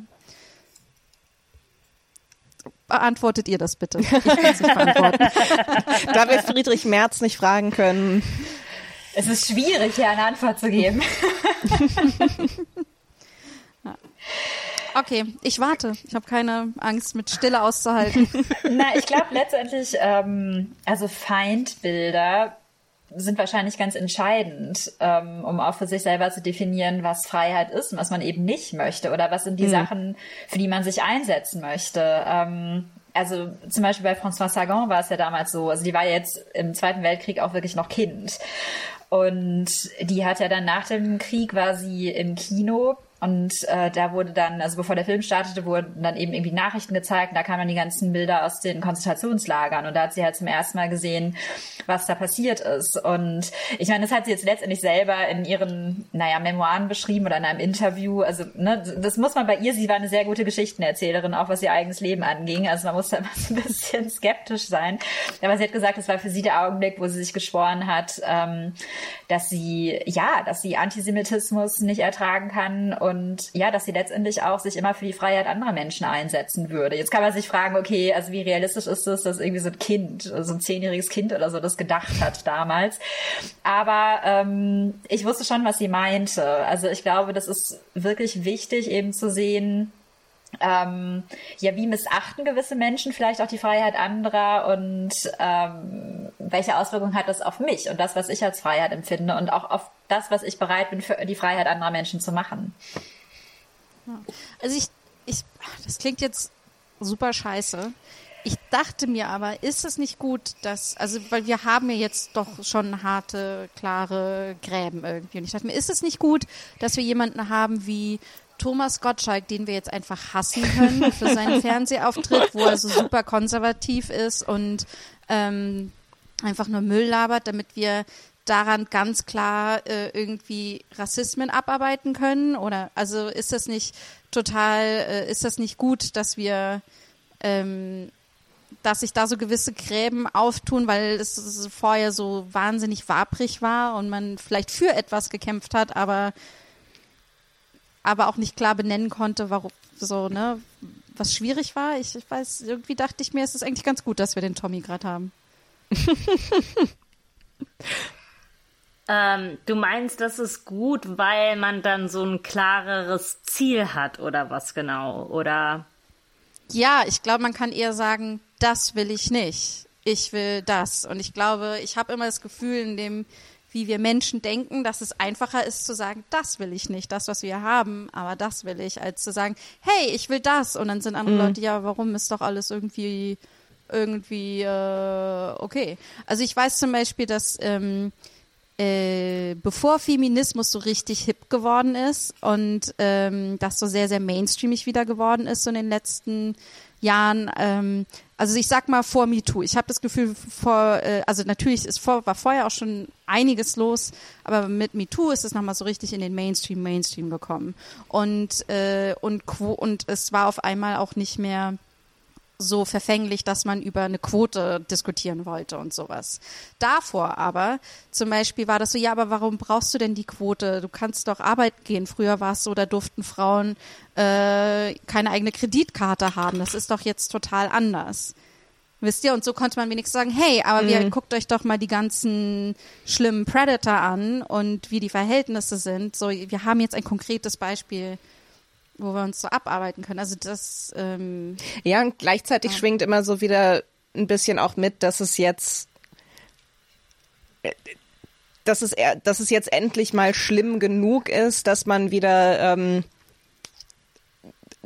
dass das Aufmerksamkeit mhm. verdient hat. Also ich denke immer so an diesen Whataboutism, sobald jemand irgendwie über äh, äh über Mikroaggressionen spricht oder so und dann kommen äh, äh auf Twitter 18 Manfreds und sagen, ähm, Frauen im Iran werden gezwungen, bla bla bla. Und es ist so cool ich gehe mal auf dein Profil und oh krass, du bist du bist gar kein Aktivist, der sich sonst für Frauen im Iran einsetzt, sondern äh, äh, aber wie schön wär's wenn? Wie schön wär's wenn? So die die äh, Man Manfreds für Frauen im Iran e.V. Die kriegen so viele Fördergelder, es ist verrückt. Die, die haben so viel Geld. Nein, es ist so ein, ähm, also ich, ich, ich weiß ehrlich gesagt gar nicht, wo ich, äh, gar nicht konkret, wo ich damit hin will, aber es ist so, das, es ist auch wieder so, so sehr ambivalent. Das ist, ähm, also ich glaube, Feindbilder, ehrlich gesagt, ich glaube auch, dass die, dass die wichtig sind und dass es und teilweise leider wichtig ist, dass man sagt, ähm, hey, äh, so, wenn wir nicht aufpassen, dann läuft es so und und wir müssen, ähm, ne, wir müssen unsere unsere Freiheiten beschützen und wir müssen äh, äh wir müssen aufeinander Acht geben. Aber es ist auch irgendwie wahnsinnig schade, dass es das braucht und dass man nicht einfach mal ja, ich habe auch gemerkt, meine Argumentation ist auch schwierig, weil ich will nicht für den Holocaust argumentieren. Ja? Also ich meine, wo das ja letztendlich hinführen würde, wenn man das so stringent verfolgt. Es wäre sehr schön, wenn du das habe. einmal nicht tun würdest. Äh, und, äh, aber ich, äh, genau, aber äh, nehmen wir noch mal so Extremfälle raus. Was sind eure Feindbilder? Feindbilder? Ja, was sind eure Feinde? Feinde. Feind, ich, Feinde. ich und Feind, ich komme mit allen klar. Ja. Ne, was ich ja interessant oh. finde, ist ja, dass äh, des einen Feindbilder sind des anderen Heldinnen oder Helden. Also mm. ähm, ich meine, sind, sind Friedrich Merz, den wir jetzt, glaube ich, kollektiv hier alle furchtbar finden, finden ja offensichtlich eine ganze Menge Leute gut. Und das finde ich immer interessant. Ja. Und das, was uns abstößt, wo wir sagen, das sind Dinge, gegen die wir ankämpfen, das ist für Leute, also für andere Leute was, wo sie sagen, super, das unterstütze ich. Also Nee, das, da, weißt du, wo mir, wo mir das auffällt, was du auch gerade gesagt hast, auf einem viel kleineren, weniger schlimmen Niveau. Und das ist so bei einer bestimmten Sorte an InfluencerInnen, die ähm, ein bestimmtes Leben zeigen und ähm, natürlich lieben Leute das und die schauen sich das gerne an, aber ich, für mich ist das fast ein Feindbild, weil ich glaube, es zerstört so die Eigenwahrnehmung von dem, was man selbst kann und was man selbst gemacht hat. So, und es kann bei den kleinsten Sachen sein. Es kann eine Person, dessen Küche krass organisiert ist und du denkst dir so, okay, ich, ich versage gerade, ich muss das auch erreichen. Und das ist so dieses kleine, so ein kleines, konstantes Feindbild, finde ich, würde ich sagen. Und es nimmt dir eine Form von Freiheit weg, weil du dir denkst, so, ich werde nie so sein oder ich werde das nie erfüllen, so auszusehen, mein Leben so gestalten zu können. Und ich glaube, dass das sehr schlecht für einen sein kann. Ja, habe ich gar nicht interessanter Weise. Aber ich, also InfluencerInnen sind auf jeden Fall ein gutes Feindbild, weil ich hasse, hasse, hasse Leute, die nur sich selbst verkaufen und nicht das, was sie machen. Also ich, ich meine, es ist bleibt beides Kapitalismus, aber ich meine dieses irgendwie, es geht nicht darum, was für Inhalte du machst. Es geht nicht darum, dass du eine tolle Köchin bist, die tolle Rezepte hat, sondern es geht darum, dass du irgendwie die, äh, guck mal, ich kann mir die heißeste, geilste Küche heiße Küche äh, leisten oder so, ja. Ich finde, oder äh, guck mal, wie gut ich in meiner Küche aussehe. Wisst ihr, so Sachen finde ich halt, wo es wirklich nur darum geht, sein Gesicht die ganze Zeit zu vergessen. Sowas finde ich super furchtbar. Das stimmt. Ich glaube, ich habe auch keine Feindbilder in dem Sinne, dass es Menschen gibt, die ich jetzt ja. ablehne. Also es ist, äh, natürlich gibt es solche Menschen, aber ich finde es jetzt für mich persönlich nicht hilfreich, mich da so festzuschießen. Also natürlich kann ich mich über Friedrich Merz aufregen oder auch über Jens Spahn. Ähm, also der ist sicher nicht mein Lieblingsminister, aber ich glaube, bei mir geht es dann eher darum, dass ich gegen bestimmte Haltungen oder Meinungen sind, äh, bin. Ich kann auch nicht mehr sprechen. Hm. Es ist schwierig, äh, deutsche Sprache, schwierige Sprache. So schwierig. ähm, Wie gut, dass niemand von uns Geld damit verdient. Mit Sprache. Geld. Nein, weil ich habe zum Beispiel, ich muss jetzt äh, im Fernsehen muss ich was zum Thema ähm, geschlechtergerechte Sprache erzählen und habe jetzt festgestellt, dass mich dazu wirklich, also die die Haltung von bestimmten Menschen, die eben gegen diese Art von Sprache sind, mich unheimlich nervt. Weil, ich meine, wie wir alle wissen, sind wir natürlich bisher nicht an einem Punkt angekommen, wo geschlechtergerechte Sprache so super funktioniert, wie wir das alle gerne hätten. Und es sieht auch meistens nicht schön aus und ist kompliziert. Und ähm, aber trotzdem finde ich ja diese Idee, geschlechtergerechter zu sprechen, als es bisher tun, keine blöde und die ist auch nicht überflüssig und ähm, bescheuert. Und da gibt es auch zum Beispiel einen Verein Deutsche Sprache, die dann das Gendern als Umweltverschmutzung Verschmutzung der deutschen Sprache bezeichnen, so wo ich dann auch schon wieder denke, das sind einfach so Haltungen. Das ist so ein Feindbild, also die Haltung an mm. sich, aber jetzt nicht die einzelnen Menschen, die dahinter ja. stehen. Ja, ich glaube, ich habe bei mir ist es auch gar nicht so konkret auf Menschen. Ich könnte jetzt auch keine einzige Influencerin sagen, wo ich sage, die ich auch nicht. Bratze. So, Aber ich kann dir sagen, dass wenn ich sehe, ich es nicht mag. ja, genau. Ähm, und ich finde zum Beispiel, was ja auch ganz spannend ähm, ist, es kommt wirklich immer darauf an, auf welcher Seite du bist, wie du es gerade sagst, Julia, weil ich habe schon sehr oft über Star Wars nachgedacht. Aber ich liebe Star Wars. Aber in der Hinsicht, in der Hinsicht. Das ist ja auch ein Film, der in einer Zeit entstanden ist, wo ähm, die westliche Welt sehr konservativ war. Äh, irgendwie und also so Ende der 70er, Anfang der 80er und so, ne? Und äh, wo das so war, die, die, ähm, die Freiheitsliebenden, die äh, eher demokratischen, alternativen, liberalen Menschen kämpfen ne, gegen irgendwie das Imperium an. Und ich finde aber, dass ähm, äh, äh, und das ist aber etwas, wenn man was total gut funktioniert, wenn es für die eigene Sache ist. Ja, aber das ist halt ein Narrativ, dass man als Rebell gegen etwas, gegen eine große Übermacht ankämpft, was für die QuerdenkerInnen ja genauso funktioniert. Es ist genau dieselbe reduzierte ähm, Storyline, die man sich selbst erzählen kann und die ich mir auch die ganze Zeit erzähle, dass ich der Underdog bin und ich kämpfe für die bessere Welt und äh, das kann halt aber eben auch jemand sagen, der das Weiße Haus gerade stürmt mhm. irgendwie. Das so. Ist, äh, ja, und das, das finde ich daran irgendwie so, aber es ist so schwierig, weil es ist auf der einen Seite super sexy, auf der anderen Seite halt aber auch nur dann, wenn man, wenn es die betrifft, an deren Seite man sowieso steht, ne? Es, ja, es ist sexy, wenn man nicht krass dafür arbeiten muss. Ja, und auch wenn man, wenn man sich ganz klar ohne viel Selbstreflexion einfach äh, äh, auf der guten Seite sieht. Ähm ich hänge immer noch so an diesem Feindbilder fest, weil ich so, ähm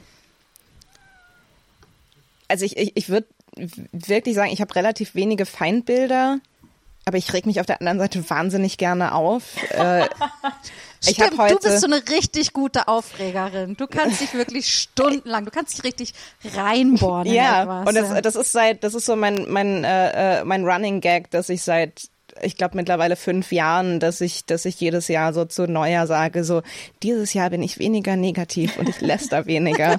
äh, und ich habe und und heute zum Beispiel, ich habe heute eigentlich richtig viel zu tun und ich habe heute Morgen anderthalb Stunden damit verbracht, einen Deep Dive zu einer bestimmten Person, die ich namentlich nicht jetzt nicht nennen werde, zu machen und einfach also eine einfach eine Person des ähm, weiß nicht öffentlichen Lebens oder was auch immer mit die Thomas ich, Gottschalk. Ich glaube, du darfst auch dessen Namen sagen. Das ist ja auch eine sehr öffentliche Person. Marie von den Bänken Wer, wer ist das?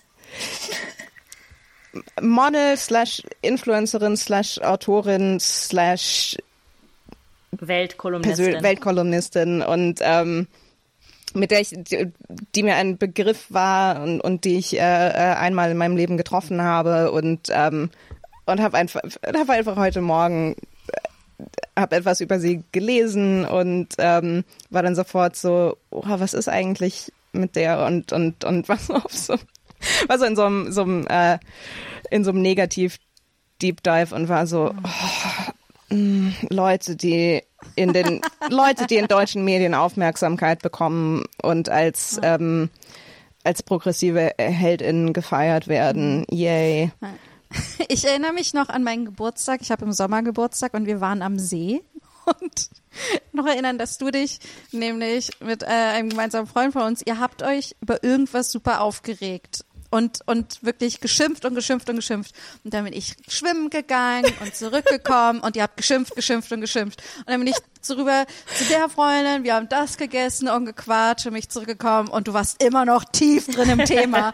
Und dann bin ich wieder schwimmen gegangen und wieder zurückgekommen und du warst immer noch so tief im Thema drin. Und ich muss sagen, ich hatte das auch, ich finde, du hast das zu so, so ein, du hast eine athletische Fähigkeit irgendwie. Es ist, ich war echt beeindruckt davon, dass, dass, weil ich, weil das ja auch wirklich viel Energie erfordert, oder?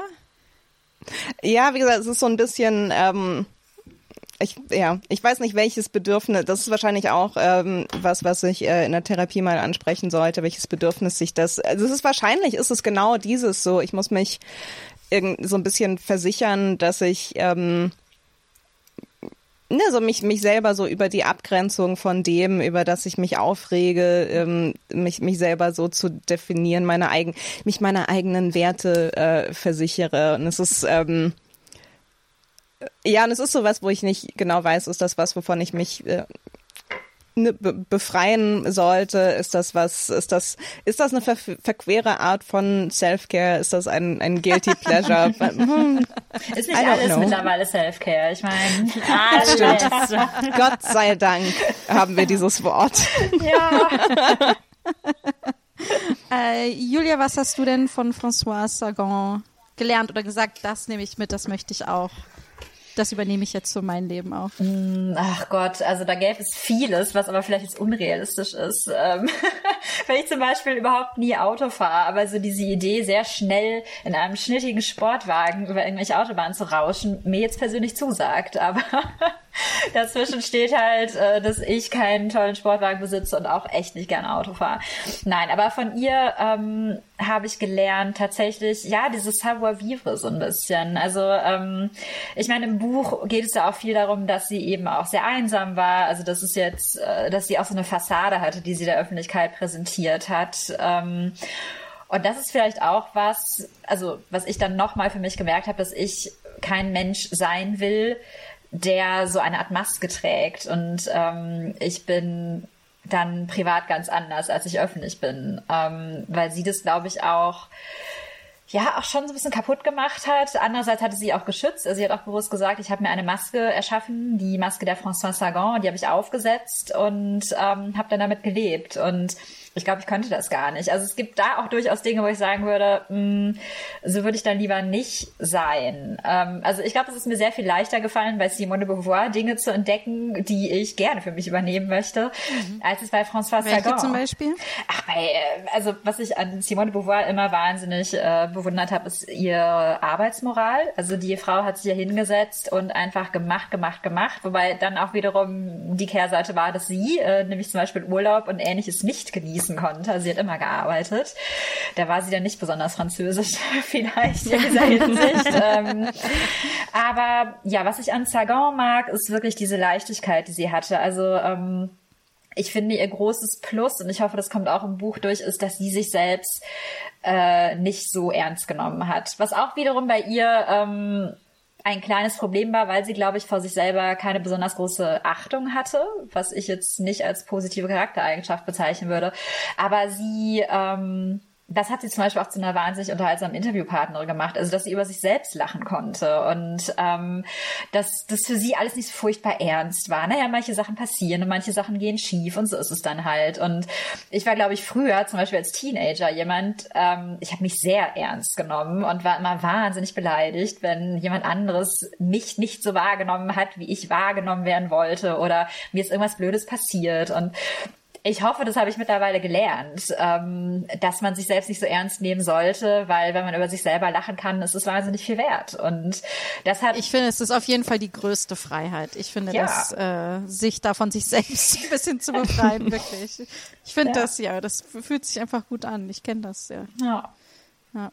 Aber ich kenne auch, dass ich sehr ernst nehme. Ich glaube, das ist aber auch so als junge Erwachsene ist das, glaube ich, ganz, ganz wichtig irgendwie für die eigene, weil man seine Identität gerade so konstruiert und dann ist so, wie, du siehst das nicht, was ich hier gerade aufgebaut habe, ja. Ich bin so schlau und intellektuell und ich sitze in einem Café und ich rauche.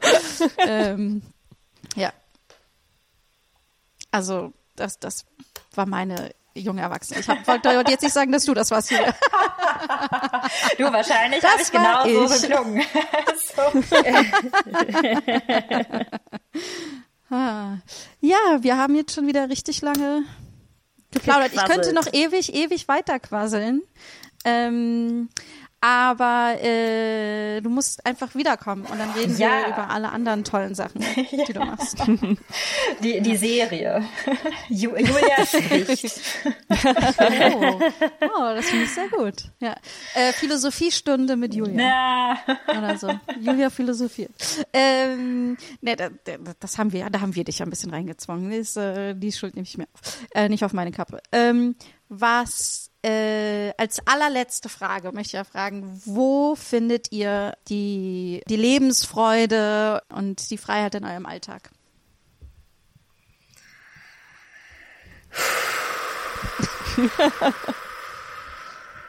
Gerade jetzt in Zeiten von Corona ist das klar. Nicht so leicht und gleichzeitig sehr wichtig, oder? Ja, also für mich ähm, sind es auf jeden Fall immer Bücher. Also Bücher sind, glaube ich, mit das Wichtigste für mich. Und ich hab, musste mich jetzt dazu zwingen, weniger Bücher zu kaufen, weil ich so viele auf meinem Nachttisch liegen habe, die ich jetzt alle abarbeiten will. Das Problem ist, ich krieg ständig Rezensionsexemplare geschickt.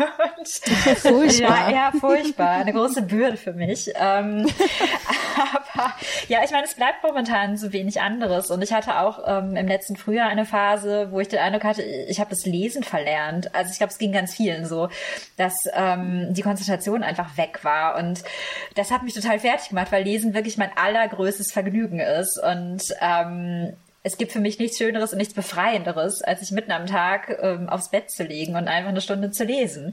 Und wenn das dann nicht funktioniert, das war extrem frustrierend für mich. Aber mittlerweile bin ich wieder im Groove und kann echt sagen, ja, also ich gucke auch wahnsinnig gerne irgendwelche Serien, aber ich muss sagen, wenn ich die Wahl habe zwischen Serie gucken und lesen, weiß ich, was ich mache. Also es bleiben viele Serien ungeguckt und ähm, so ist es dann, ja. Ja, ich würde sagen, im, im Kochen wahrscheinlich in der Küche, im Ernähren, im Kreieren. Momentan. Ja. Aber das finde ich auch gut. Also ich koche auch wahnsinnig gerne und das ist auch Mhm. ähm, das Einzige, was mich frustriert, ist halt dieses äh, momentan ja diese Supermarktsituation. Ähm, immer irgendwie gibt's, also es, es stresst mich einfach mit diesen Masken und Ja. alle Leute sind irgendwie da und äh, aber ja, aber Kochen finde ich auch eine wahnsinnige Freiheit, weil ich da einfach abschalten kann. Das stimmt. Ja. Ja. Ich möchte glaube, gar nichts sagen. Antonia findet keine. nee, was war mein, mein äh, äh, ich wollte eigentlich sofort antworten und sagen im Bett und dann fand ich das so ein bisschen äh, traurig. Und äh, ähm, Ja, aber du kannst es auch so cool sagen, so im Bett. ja, ich wollte gerade sagen, dann, dann ich könnte auch so tun, als würde ich das auf eine sexy Art und Weise meine, Genau, aber genau, ähm, weil Antonia ist frei, wenn ihr versteht, was ich meine. Nee, aber es ist so ein, so ein bisschen, ähm, glaube ich, im Moment, ähm, also ich, ich, ich versuche mich auch so ein bisschen im, ähm, im, im schuldfreien Faulenzen zu üben, was, ähm, äh, äh, was so ein bisschen für mich so eine Gratwanderung ist als als Person mit äh, äh, Depressionserfahrung, wo das Bett ähm, auch so das Gegenteil von von Freiheit sein kann. Und ich ich glaube, da bin ich im, im Moment äh, so ein bisschen da, das, das zu trainieren, so Faulenzen, so schuldfreies Faulenzen und nichts tun als, äh, als Ausdruck von, von Freiheit und zum Beispiel nicht von, von Prokrastination oder Depression oder ja. Ja, ich habe es wirklich auch im, ich finde, kreieren ist so, finde ich super spannend, weil und ich, egal in welcher Form man das macht, ob das Kochen ist oder ich finde auch Lesen ist ja auch eine Form von kreieren, weil du dir die, ne, das alles so selbst vorstellst und so. Ich finde, ich mal zum Beispiel gerne oder oder oder auch im Schreiben und ich zum Beispiel mein Lieblings wo ich mich wirklich am freisten gefühlt habe, war so, ich weiß, ich habe das so ganz klar im Kopf in, in Los Angeles. Ich bin morgens joggen gegangen, dann habe ich was, äh, habe ich ein Bagel gefrühstückt mit äh, Frischkäse. Und dann habe ich äh, geschrieben und dann Mittag gegessen. Und dann bin ich ins Kino nachmittags gegangen. Und dann da habe ich irgendwie einen Kaffee im Kino getrunken, weil im Kino gab es einen geilen Kaffee, Filterkaffee. Und dann ähm, bin ich so durch die Sonne spaziert. Und ich habe so das Gefühl, ach ja, genau das ist es. Also es ist auch ist dieses Spazieren gehen und lesen und schreiben oder malen. Malen ist für mich auch wichtig. So, aber es ist genau diese Momente, wo wo ich mich so selbst kreiere und nicht einfach nur so konsumiere irgendwie und die ganze Zeit und das noch kaufe und das noch mache. Und ich liebe Serien gucken, aber wenn ich es nur mache, dann und nur noch so in dieses äh, Konsumieren und reinstopfen komme, dann ins Bingen, dann ist es, fühlt sich das auch schon wieder nicht so frei an, irgendwie. Ja. Genau. Und das war mal wieder der antikapitalistische Podcast. Mit ja, wir kommen immer wieder drauf zurück. Ah, Ich, ja. ja, wir müssen uns eigentlich die niveaulosen ähm, KapitalistInnen, Antikapitalistinnen. Naja, das besprechen wir in einer Die anderen radikal Folge. freien Antikapitalisten. Die radikal das besprechen wir dann im Plenum, äh, wie wir uns da definieren. Wir schicken die Einladungen rum. Und die Ehemänner sollten sich erst äußern. Und vielleicht auch Friedrich Merz. Da muss ich erstmal äh, meinen Mann fragen. Äh, Julia, wo können wir dich denn finden? Online und vor allen Dingen, wann können wir wo dein Buch finden? Weil es ist, glaube ich, jetzt noch gar nicht raus. Nein, es ist noch Am nicht. 10., Ähm, 2.. genau, also online findet man mich entweder auf meiner Webseite juliakorbig.com oder auf Instagram und Twitter äh, als Frau Korbig. Und das Buch erscheint am 15. März. Ähm, und ja, ich freue mich schon wahnsinnig drauf, ähm, weil ich auch ehrlich sagen muss, dass das Schreiben dieses Buches jetzt im letzten Lockdown, also ähm, im Frühjahr letzten Jahres, mich auch echt so ein bisschen aufrecht erhalten hat, ähm, weil ich eine Oh. Aufgabe hatte und weil es so viel Spaß gemacht hat. Und deswegen freue ich mich jetzt, wenn das Buch in der Welt ist und vielleicht auch anderen Leuten Spaß macht und sie so ein bisschen aufbaut und so ein bisschen diese Corona-Realität vergessen lässt, weil das ist, das machen Bücher auch bei mir und dann hoffe ich immer, dass es anderen Menschen mit meinen Büchern dann auch so geht. Ich finde, März ist auch so eine super Zeit, weil gerade Mitte März, da kommt dann der Frühling langsam. Ja, hoffen wir es. So, wenn wir langsam wieder so raus dürfen, das ist dann, äh, kann man vielleicht sich dein Buch schnappen und es draußen irgendwo lesen. Ja, ich empfehle das. A Girl Can Dream. Ähm, ja, aber vielen, vielen Dank, dass du da warst. Es war total, total schön. Ja, Danke dir, Total Julia. bereichernd. Danke an euch. Äh, Ja. Äh, genau, uns findet ihr auf Instagram und Twitter äh, unter schamlos äh, pod und äh, ihr könnt uns auch Geld schicken, wenn ihr wollt, äh, für unsere finanzielle Freiheit auf paypal.me slash schamlospodcast und dasselbe auch auf Patreon und äh, mich unter rog unterstrich to go auf Instagram. Wo finde ich Äh, euch? mich, äh, Marti Keizer, K-E-I-Z-E-R auf Instagram. Äh, und ich bin äh, at Antonia Lisa Bär auf äh, Twitter und Instagram. Oh, wisst ihr, mir fällt noch eine letzte Sache ein, weil sie gerade passiert, wo ich mich wirklich am wenigsten frei fühle, wenn ich Hunger habe und ich kann nicht essen, weil äh, ich in einer Podcast-Aufzeichnung bin. Nein, aber, oder weil ich, äh, oder weil ich äh, in einem Meeting gerade noch drin bin und ja, ich werde ich immer hangrier als, und hangrier und hangrier. Druck in der Blase. okay, äh, habt einen wunderschönen Nachmittag. Ja, einen ja, wunderschönen Nachmittag. Und guten Appetit. Ciao. Ciao. Tschüss.